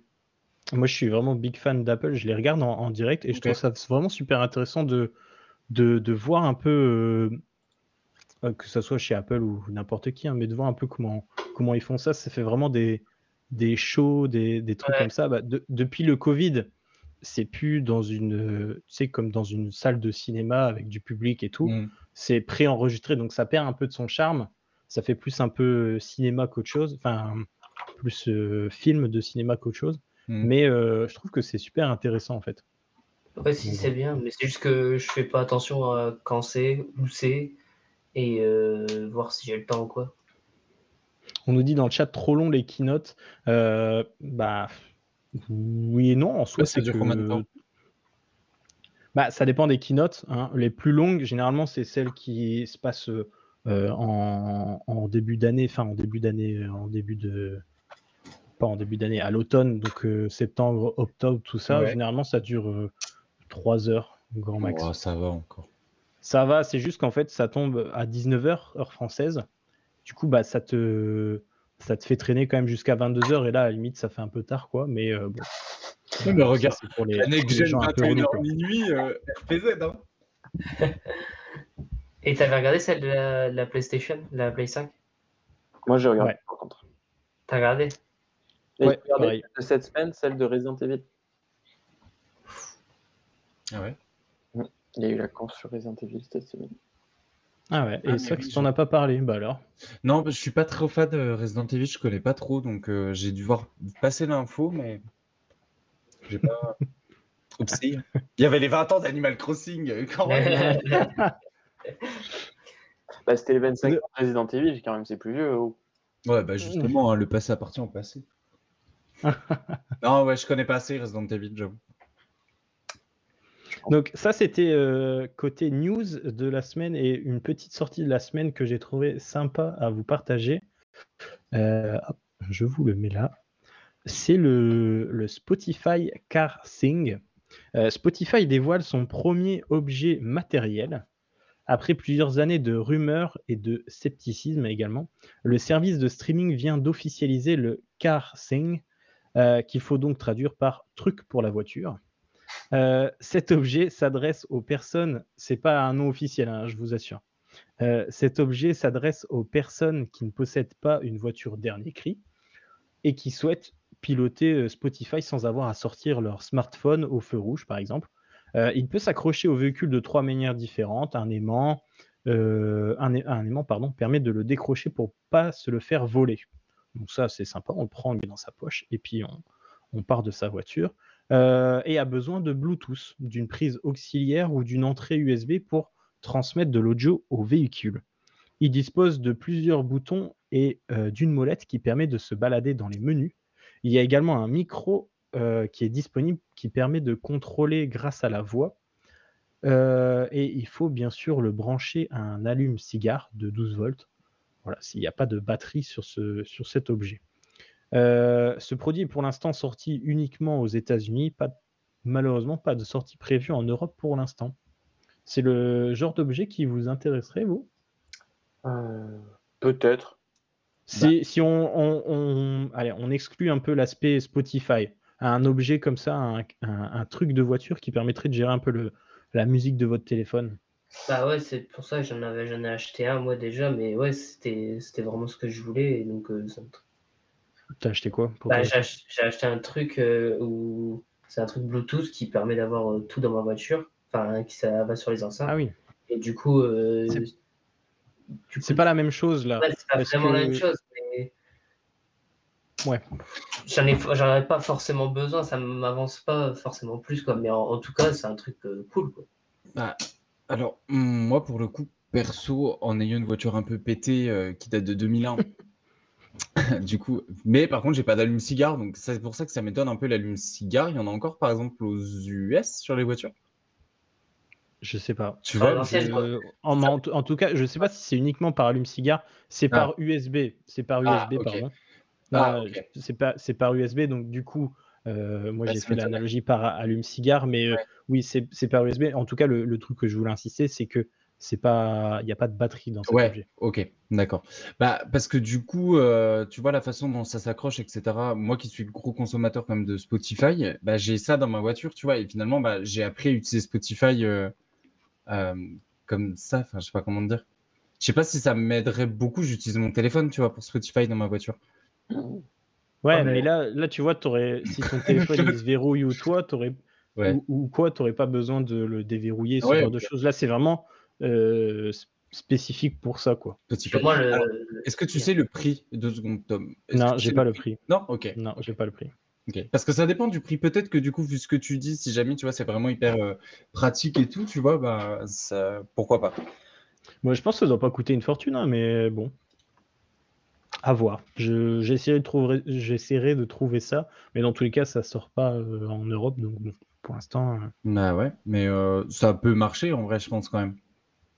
bah, je, je pense, moi personnellement, je me dis pourquoi pas. Bah, j'ai pas Spotify personnellement, mais Ah. je me dis euh, ça peut être en dehors de Spotify, ça peut être sympa, quoi. Ça peut faire une petite touche de, de technologie dans la Twingo, tout ça. Bah, et puis après, je...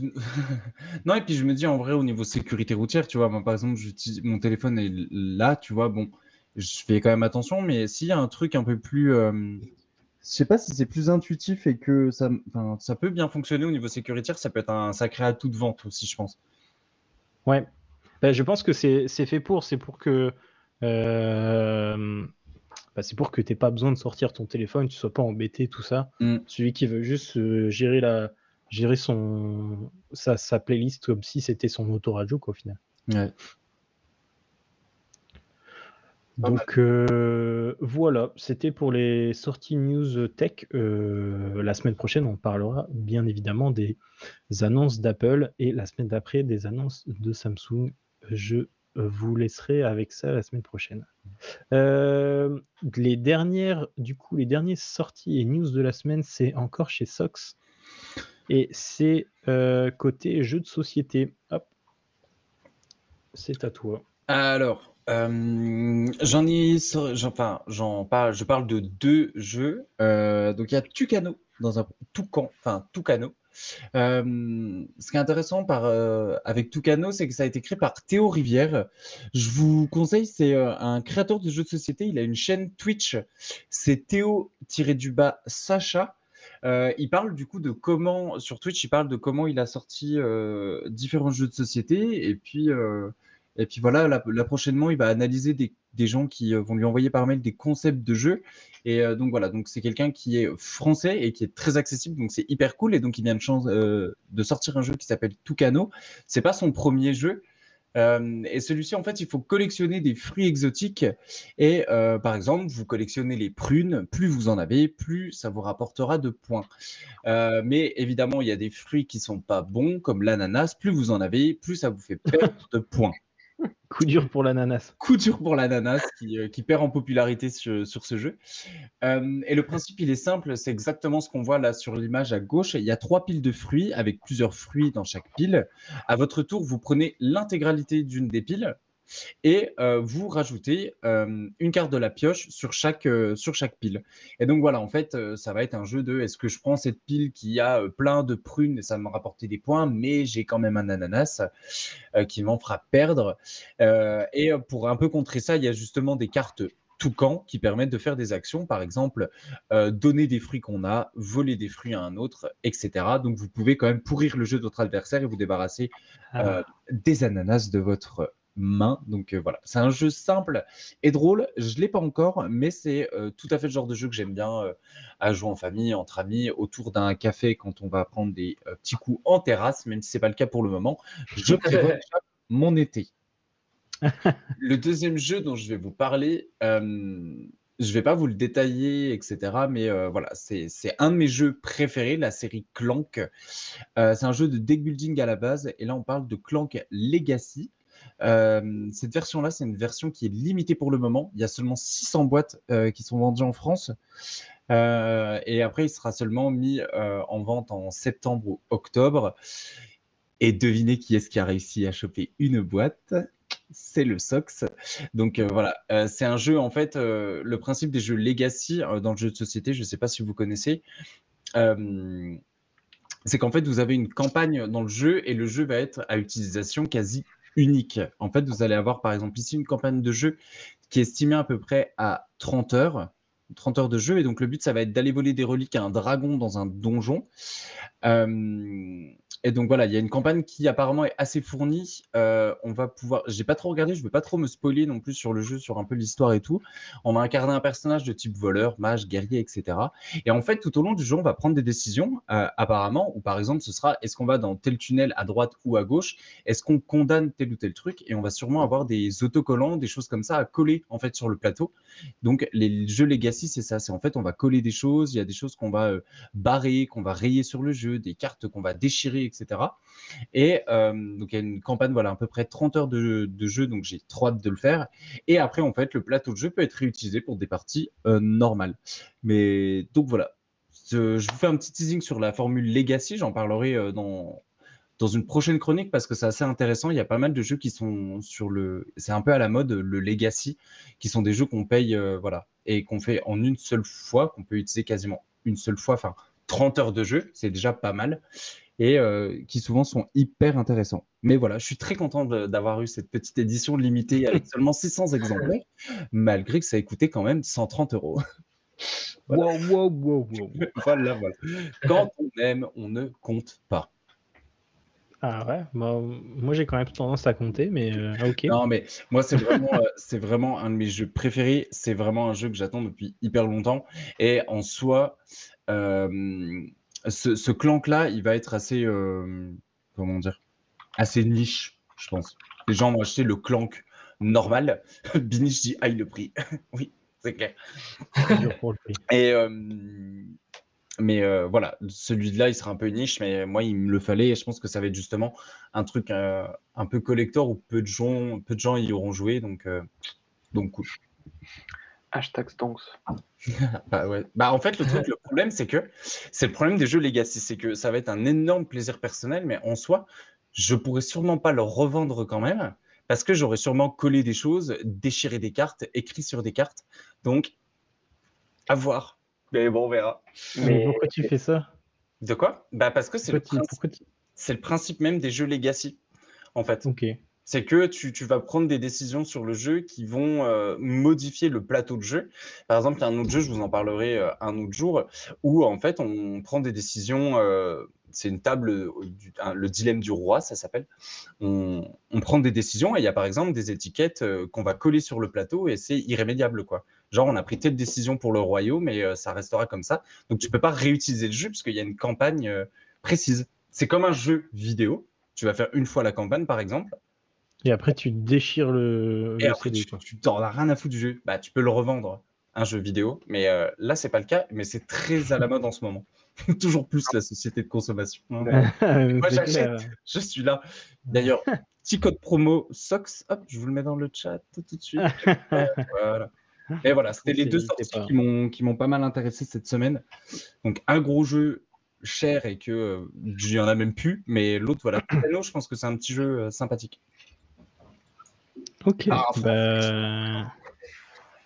bah... super cool encore pour. Euh, ça, ça, y va du code promo là. Ah ouais, profitez-en. Profitez-en. Pour 130 euros, je pense que tous les codes promo sont. Ah oui, prenez-en plein, plein. C'est clair. Tout plein, ouais. Euh, ok, bah, je pense que du coup, on a fait le tour des sorties et news de la semaine. Euh, on va finir avec notre question du jour et notre sondage. Du coup, je vais vous remettre le le sondage. Euh, hop, il est là le sondage. Euh, la question du, du, jour qu'on vous a posé sur les réseaux, enfin sur le réseau social Twitter et également sur euh, le, le, chat en début d'émission, c'est pour vous Animal Crossing et du coup le, le, Animal Crossing New Horizon qui est sorti il y a un an sur Switch. Est-ce qu'il a réussi à donner un nouvel élan à la console Nintendo Switch. Euh, est-ce qu'on a les résultats de Twitter, euh, mon cher Nilik? Oui, tout à fait. Alors, il y a eu 12 votes. On a eu 50% de oui carrément, 41,7% de non, je pense pas, et 8,3% de je sais pas trop. Ah ouais, donc super serré, quoi. Mi-chic, mi-raisin. coup-ci, coup-ça. Coup-ci, coup-ça. Euh, je regarde du coup les résultats dans le chat Twitch. On est à 57% de oui carrément, 30% de non pas trop, et 14% de en vrai je sais pas trop. Euh, donc du coup là on a, majoritairement du oui, mais c'est pas très très flagrant non plus. Euh, est-ce qu'on peut faire un petit tour de table? On va peut-être commencer par euh, Tom et on va finir par Sox, Hmm. Qui a Ouais. des, des infos. Des compléments d'information. infos. Bah moi je trouve j'avais j'ai répondu euh, non pas trop mais en vrai je suis plus en par rapport à ce qu'on a dit euh, je suis plus en en vrai je sais pas vraiment Euh, c'est vrai que en fait grâce au confinement ça a complètement explosé quoi mais euh, ah, mais euh, en, en vrai ça a donné un coup de boost mais un nouvel élan à la Switch je sais pas je pense que ce qui a donné plus un nouvel élan c'est par rapport vraiment Maintenant, ça a beaucoup d'influence par rapport aux streamers ou quoi. Et comme par exemple à un Mario Kart, ça donnait vraiment un nouvel élan, j'ai l'impression, à, à, à la Switch, parce que là, c'était un, Mm. un gros boom, pas par rapport à un confinement, mais par rapport à du monde qui a joué avec des tournois et tout. Mais en tout cas, en vrai, on peut aussi considérer ça comme euh, un nouvel élan, parce que grâce au, au confinement, mais pas que. Enfin, ça a fait euh, un gros boom aussi, par exemple sur Twitter, comme il a dit Sox. Et, euh, ah, et c'était euh, c'était quand même assez ouf, et avec euh, surtout le, le nombre de, de ventes euh, qui a fait plus que tous les autres précédents réunis. Et euh, donc euh, pour Nintendo, c'était pas mal. Il est en train de récupérer tous les arguments que tu avais chopés, Sox. Ah non. non, bon, ça va. Non, mais Euh, du coup, je suis un peu comme le, le sondage, je suis mi figue mi raisin. Non, mais en fait, c'est, je, je réponds pas tout de suite, mais c'est intéressant de voir juste comme ça à chaud ce que vous en pensez. Moi, je, en fait, je vais juste donner des faits juste après. J'ai regardé, voilà, j'ai, voilà, j'ai pas été en mode Animal Crossing, c'est trop bien, machin. J'ai cherché des faits, et c'est assez intéressant. Ça marche. Euh, côté Nilik, toi qui as justement un point de vue extérieur, le mec en rajoute des couches à chaque fois. clair. Toi qui- Non, mais toi qui as un point de vue extérieur qui a euh, une mauvaise image d'Animal Crossing en plus, non, je rigole, mais qui a, Ah, des, cette image. qui a un, un passif avec Animal Crossing et surtout un point de vue très extérieur, qu'est-ce que tu en penses, toi? Euh, bah, ce que j'en pense, ouais, ça a quand même donné un nouvel élan. J'ai voté oui sur le, sur le sondage. Euh, déjà, bah, depuis, le premier confinement, il n'y a plus de Switch nulle part. Je pense que c'est pas forcément lié à Animal Crossing, mais déjà depuis, euh, ou si peut-être, j'en sais pas, mais depuis le, le confinement, il n'y a plus aucune Switch et je pense que pas mal de gens ont vraiment joué à Animal Crossing. Énormément de gens ont joué à, bah, ils se rencontraient en fait, ils faisaient leur petite maison, leur petite île sur Animal Crossing, ils faisaient, ils personnalisaient un peu toutes leurs décorations, etc. Et puis ils allaient se visiter chacun ses des amis, etc. Et moi, je connaissais pas mal de gens en fait qui, qui le faisaient. Mais moi, je faisais pas partie de ce groupe de gens. Mais ouais, non, je pense quand même que ça a donné un nouvel élan, euh, parce que c'est quand même une franchise qui, je pense, a vraiment explosé de par sa, sa personnalisation maintenant. Ok. Euh, moi personnellement, euh, personnellement, moi je, moi j'ai voté. Je crois que j'ai voté oui. Je sais pas si j'ai voté, mais en tout cas j'aurais voté oui. Euh, en fait, je, je suis d'accord avec, tout le monde dans le sens où bah voilà, ça, ça coïncide avec le début du confinement. Donc l'un dans l'autre, le confinement a aidé Animal Crossing le confinement a aidé Nintendo et, euh, et les gens, pendant le confinement, ont été aidés par euh, Nintendo Animal Crossing pour mieux vivre son confinement. Enfin bref, le confinement a aidé l'un et, l'autre a aidé le confinement. Enfin bref, peu importe. Mais ce que, je veux dire, c'est que euh, ça a donné un élan dans le sens où maintenant on voit. bon, maintenant j'en fais un peu plus partie des streamers qui, qui stream de la Nintendo Switch, qui stream euh, du Mario Kart, qui stream euh, du Animal Crossing aussi, ça, arrive encore. Euh, ah, tous ces jeux Switch, moi personnellement, j'ai trouvé qu'il y avait un élan depuis la sortie d'Animal Crossing, depuis également le confinement. Dans les faits, c'est vrai que Nilik l'a dit, les Nintendo Switch sont vraiment durs à trouver. Et en occasion, elles sont très très chères. Quand on regarde une Nintendo euh, Switch Lite, euh, qui sont euh, vraiment au prix quasiment du Nintendo Switch d'avant confinement sur, sur Internet, sur le Bon Coin, tout ça, voilà, c'est un peu, un peu abusé. Et je trouve que la période Animal Crossing confinement a donné un nouvel élan à la Switch que, que je pense qu'il n'y aurait pas eu. Il n'y aurait pas autant de, streamers, autant de gens qui, qui, jouent à la Switch en ce moment s'il n'y avait pas eu Animal Crossing. Personnellement, c'est ce que je ressens et, je ne sais pas si dans les, faits, Sox, tu vas nous dire si on a raison ou pas de penser comme ça, mais, euh, je suis très curieux de savoir ce que tu vas nous dire du coup. Alors, vous êtes prêts? Alors, moi, j'ai répondu oui carrément, parce qu'en fait, déjà, on va, partir juste sur les, euh, les chiffres de vente de la Switch. En fait, la, Switch, euh, elle a déjà commencé en fait à être un peu plus achetée à partir du moment où euh, on a beaucoup parlé du coronavirus. Donc à partir de janvier, ça a déjà commencé à augmenter les euh, chiffres de vente. Après, il y a eu la pénurie, malheureusement. Mais ça a quand même été énormément, énormément vendu à travers le monde, puisque par exemple en mars 2020, il s'est vendu 9,3, enfin non, pas 9,3 milliards, ça a généré 9,3 milliards d'euros de chiffre d'affaires, euh, juste les ventes de Switch, et c'est deux fois plus qu'en mars 2019. Donc du coup, en fait, ça coïncide avec la sortie aussi de Animal Crossing, mais aussi euh, du coronavirus. Donc, est-ce que c'est... La sortie du coronavirus. La sortie du coronavirus. sortie dans les bacs.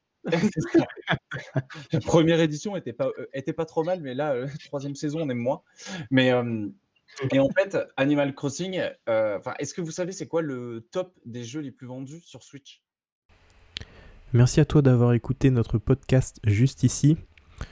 Malheureusement, celui-ci est maintenant terminé, mais l'émission n'est pas finie. Si tu veux retrouver et écouter le reste de l'émission, fonce sur notre Twitch at ukizfr pour découvrir toutes nos VOD. En attendant, tu peux nous retrouver sur Twitter at lanexgen1 pour suivre toute notre actualité. Je te souhaite une excellente journée et semaine et on se retrouve lundi prochain pour une nouvelle émission de la en live et en direct sur Twitch. A très bientôt